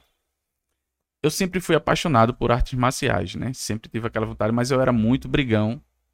E meus pais não deixavam eu treinar. E eu, quando eu recebi, quando eu comecei a trabalhar, meu primeiro salário, eu comprei um kimono pra ir treinar. Eu disse, era isso que eu queria. Aí na primeira semana eu quebrei o dedo e fui demitido. Imagina o que é que teu pai não falou, né? Tudo pra eu parar de de treinar.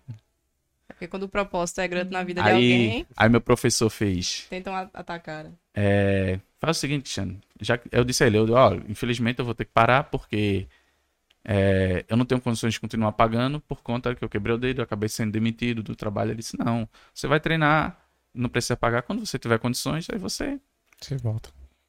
é, começa a volta a pagar. Essa visão, né, velho? Ele olhou assim, É. E eu- Todo mundo tem, né? E eu continuei a treinar e, tipo, desde esse dia eu sou bolsa dele. Então, tipo, eu nunca paguei a ele. Entendeu? Mensalidade.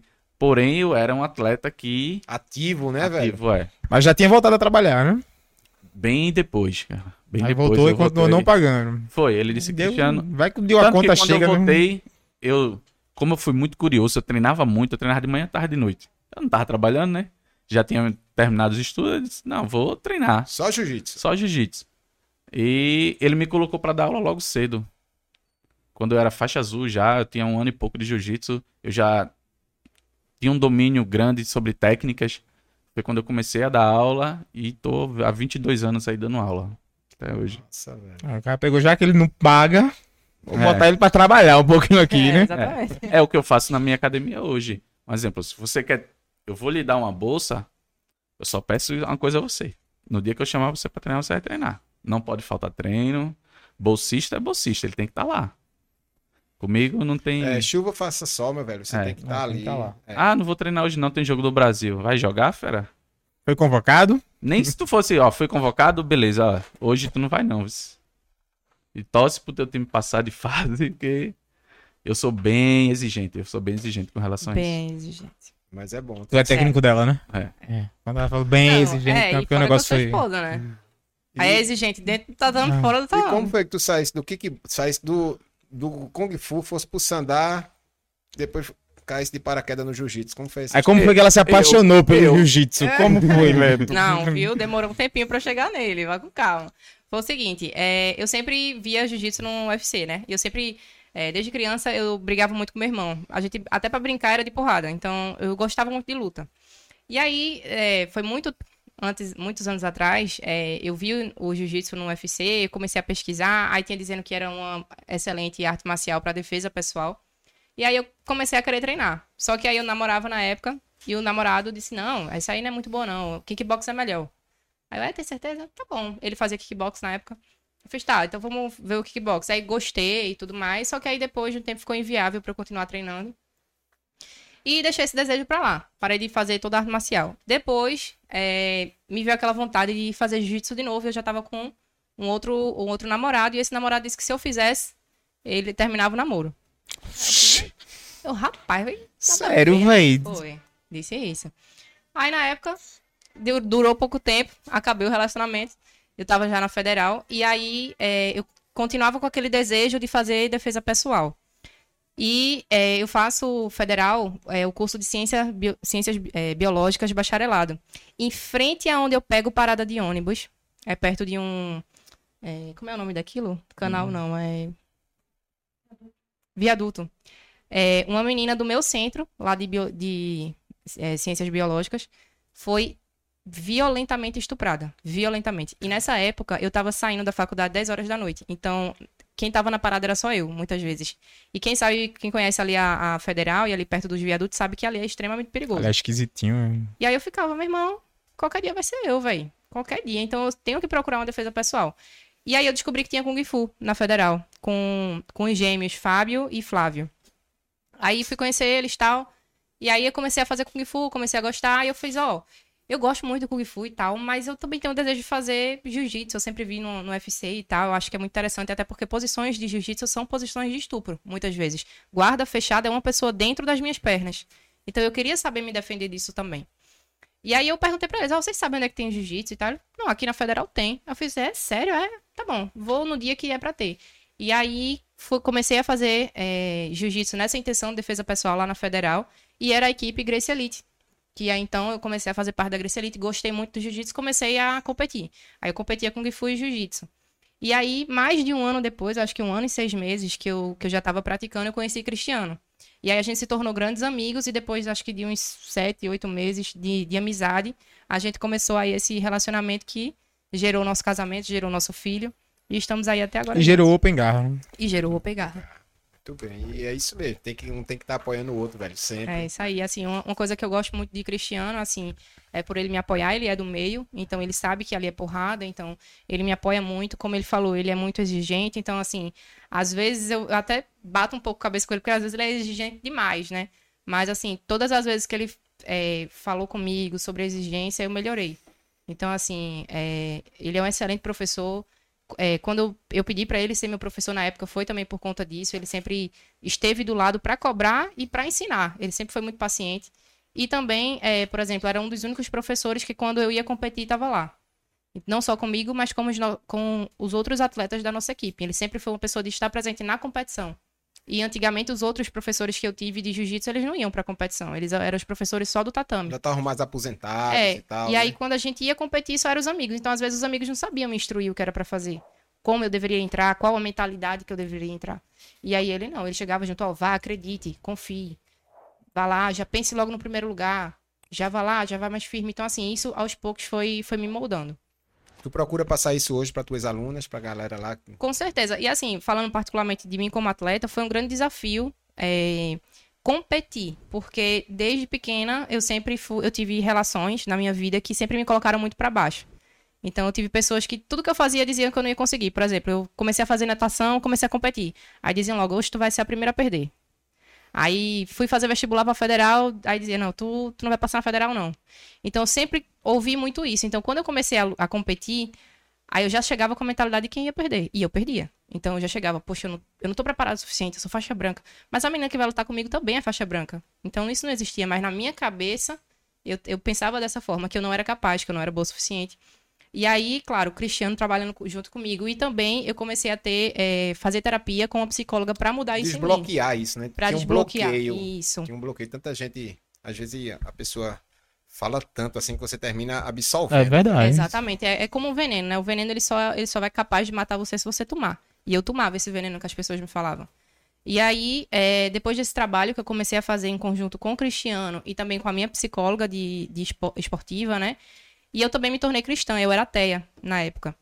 E aí, quando eu me tornei cristã, que eu comecei a entender o meu propósito, o que é que Deus queria para minha vida, aí eu comecei a entrar de, acreditando que eu era capaz. Porque é aquela coisa, não importa o que disseram para você, se Deus quer que você seja de uma forma, você tem que deixar de ver você como os outros dizem para ver você como Deus quer que você se veja.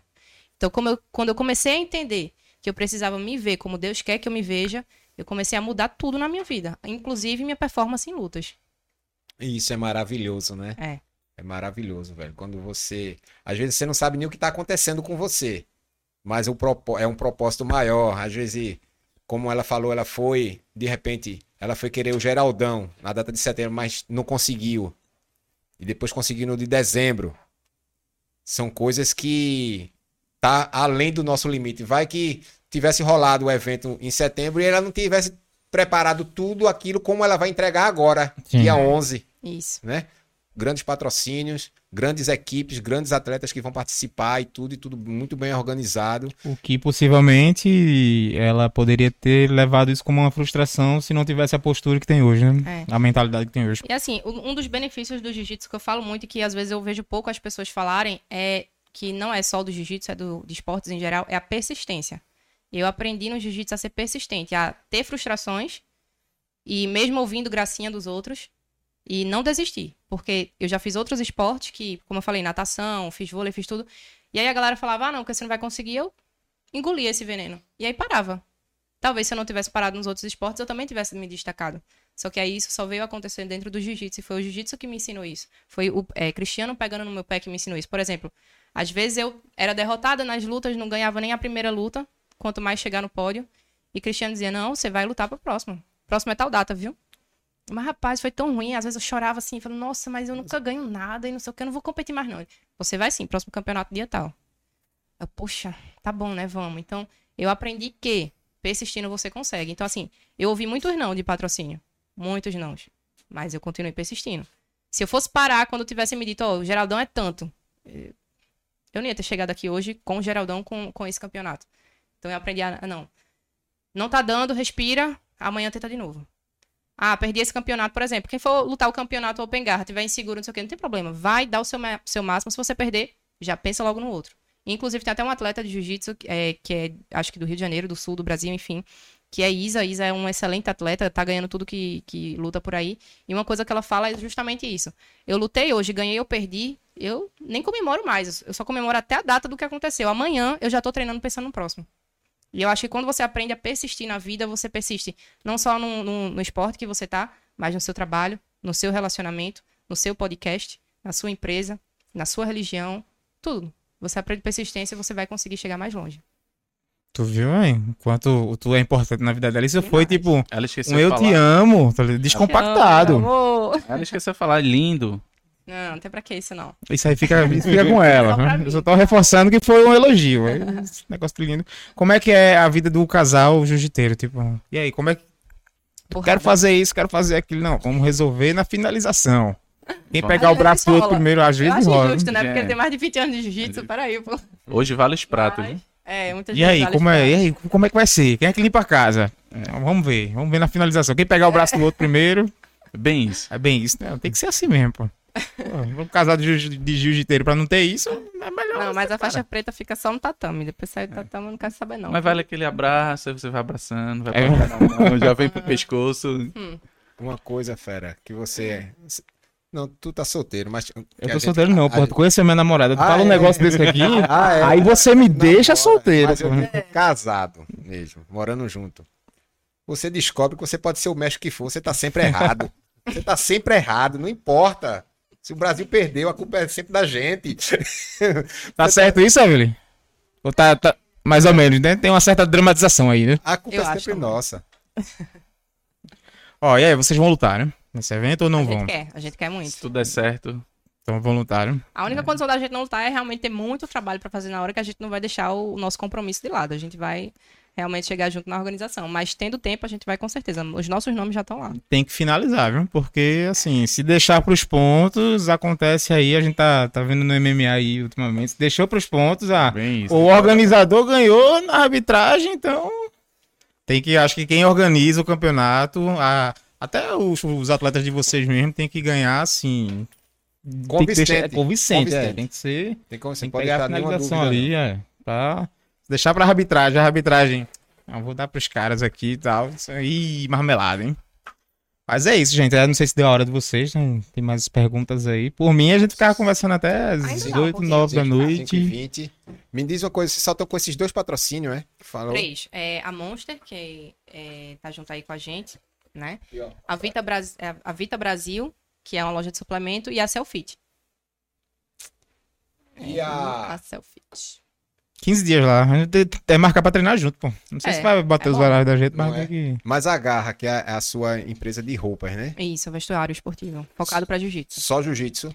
É, só que tem materiais lá que, por exemplo, a galera de, Mas é o de que? MMA... Kimono, essas coisas? Kimono, hash guard, que é aquela camisa de compressão, né? Segunda pele, que o pessoal Massa, chama. velho. É, bermuda, justamente pra lutar, tanto MMA quanto E quem quiser comprar, onde é que ele acha essa loja? É virtual? Ela é loja física? Como é que é? Virtual. O arroba é arroba garra fightwear, né? E a- o ponto físico vai ser na nossa academia de jiu-jitsu, que fica na Avenida Caxangá, 1108, no segundo andar.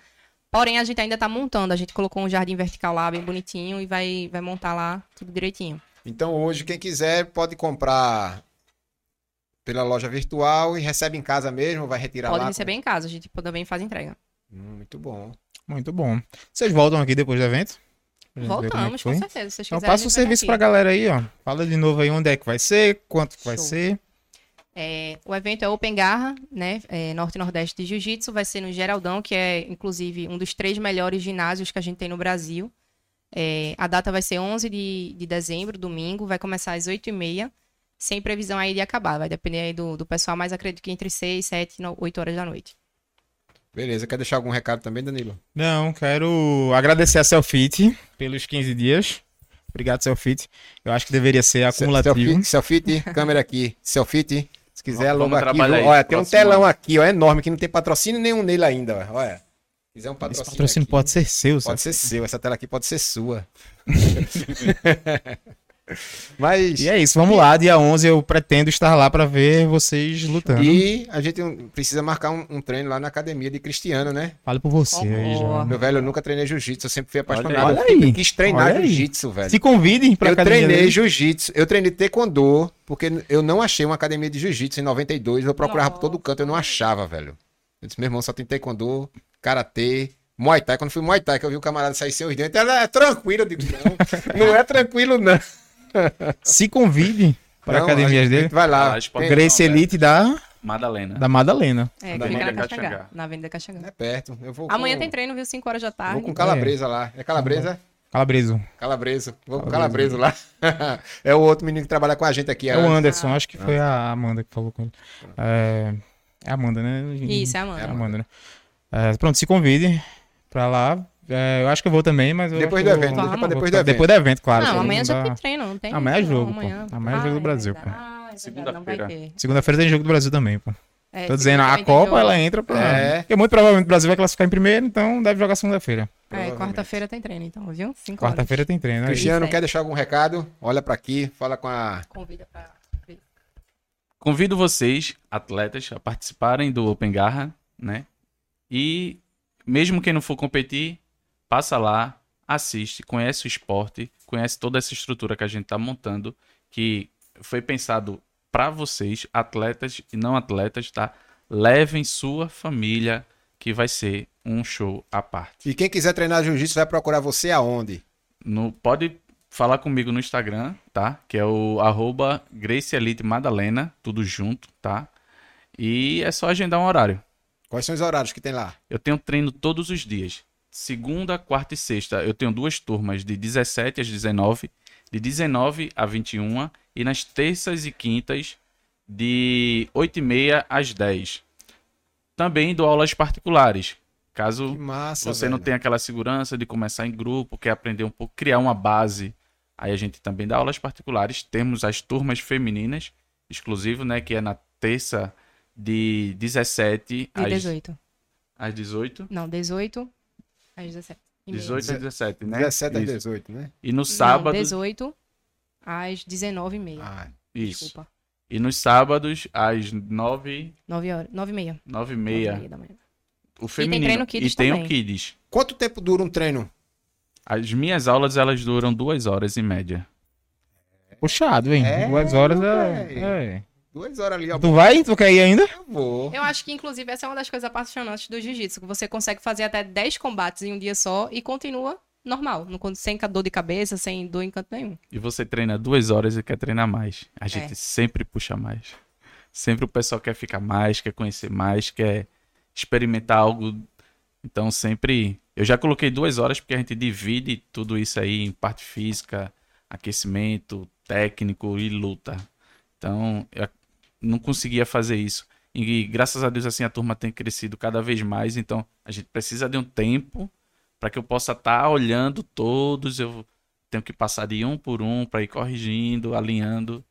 E é Show bem de legal. bola, Agora, como é? Tem turma de iniciante lá não, né? Ou qualquer turma, a gente pode chegar lá, Leto não tem kimono, ele pode ir do mesmo Eu jeito. tenho. Vai ser Tu tem kimono de desafiado. jiu-jitsu? Não é Eu kimono tenho. taekwondo não, pô. De jiu-jitsu Eu tá- tenho de kimono, A de pegada jiu-jitsu, eu é, tenho é, é sinistra, pô. No instante Eu raro. sou um lutador de, de jiu-jitsu frustrado. Calabresa não eu tem, tenho, não. Eu tenho guardado. Calabresa não tem, não. Eu comprei e nunca usei. Tá guardado. Olha, é De jiu-jitsu? De jiu-jitsu. Tá, porra. Eu só nunca tive a oportunidade de treinar. Olha aí. Apareceu. Eu tenho. Aí, vamos embora. E quando não tem, assim, a gente sempre empresta, a gente sempre tem alguns kimonos extras que a gente empresta- às pessoas para ter o primeiro contato, sentir. Pra de imediato você não ter que comprar um kimono e chegar na academia e tipo. Poxa, isso não é pra mim. É. Então é inv- é um investimento um- alto, tá? E quando você se apaixona, já tem uma loja dentro da sua academia. Aí. E um Então não tem. também. Você não vai se preocupar em perder tempo pra se deslocar, pra comprar um kimono, para a gente já vê, ó, tipo, seu tamanho é esse, é esse aqui, os modelos que eu tenho é esse aqui. Então show de você já bola. faz tudo direitinho lá. Será que tem pra Calabresa lá? Se não Tem a- tiver, tem que fazer dois, né? Tem que, É, tem que pegar dois kimonos, porque Calabresa é grandão. Esse Calabresa você já conheceu. Não, mas tem umas crianças É, lá. Ah, tem, pô. tem umas crianças dessa lá Tem também. as crianças dessa. A gente Tanto vai. homem quanto mulheres. Aí eu quero que vocês arrumem já uma luta pra mim, Leto. e com, com uma luta com o Calabresa também, que aqui, aí depois isso vai virar resenha. Tem que gravar uns rios Tem lá. que gravar uns vídeos lá, a gente Pronto. treinando. Leva a Evelyn pra, Pra pra fazer com ela. Pra gravar. levo Gabi É, também. lá. Vai. Oxi, vai, fechou, velho. Depois do campeonato a gente vai marcar essa resenha mesmo. De- deixa eles terminarem. Depois do campeonato, depois da Copa, né? É, É a Copa. É, é porque dia 11 é. O É, campeonato é dia vem 11. Natal, Aí um fim de semana Novo. depois é. Não, mas a gente vai do dia de semana. vai- dá pra ir, dá pra ir. vai a gente marcar vai dia de semana. A gente vai marcar. Tá, tá lançado o desafio. Tá lançado o desafio. vou Mas você é mestre, viu? Finalizar, viu? Vou finalizar. Olha É obri... aí. é Ó, eu vou tranquilo. Você é mestre. Eu tô, ó, aqui, ó. Eu não sou É, sem nada. responsabilidades, Não né? tem responsabilidade, ó. Leve. Tem treino todo dia, desculpa. E eu já vou mais forte depois dos 15 dias aqui que eu treinando na E eu não, eu não ganhei também, não foi? Ah, selfie! Porrada. Ixi, eu vou Beleza. treinar com o Cristiano escondido. Cristiano, foi um prazer conhecê-lo. Marjorie, Boas. Prazer também, Valeu, velho. Obrigadão. Eu espero poder contar Boa. outras vezes com vocês aqui. Se vocês tiverem outro amigo do jiu-jitsu, outra amiga que puder trazer aqui, a gente trocar uma ideia, conversar melhor, que hoje a gente conversou mais sobre o evento, mas eu queria realmente saber um pouco mais sobre o jiu-jitsu, saber mais sobre vocês, assim, saber como é que uma coisa é você chegar no jiu-jitsu ou em qualquer outra arte marcial e ou- uma coisa é você chegar e conhecer e outra coisa é você ficar. Você prender o, o, o- camarada ali naquela arte marcial é, é mais complicado, é mais difícil. Então eu sei que realmente o jiu-jitsu ele tem alguma coisa que quem, quem pratica, ele se apaixona e, e fica, velho. Dificilmente ele sai dali, velho. Como ela aqui mesmo, ela, ela tentou se encontrar no, no sandá, tentou se encontrar no kung fu, tentou se encontrar no kickbox e foi no jiu-jitsu que ela encontrou a Mas ela é, teve, um, teve um apelo maior aí, né? Fique só. Mas acontece. Beleza, gente? Valeu! Os... Uas.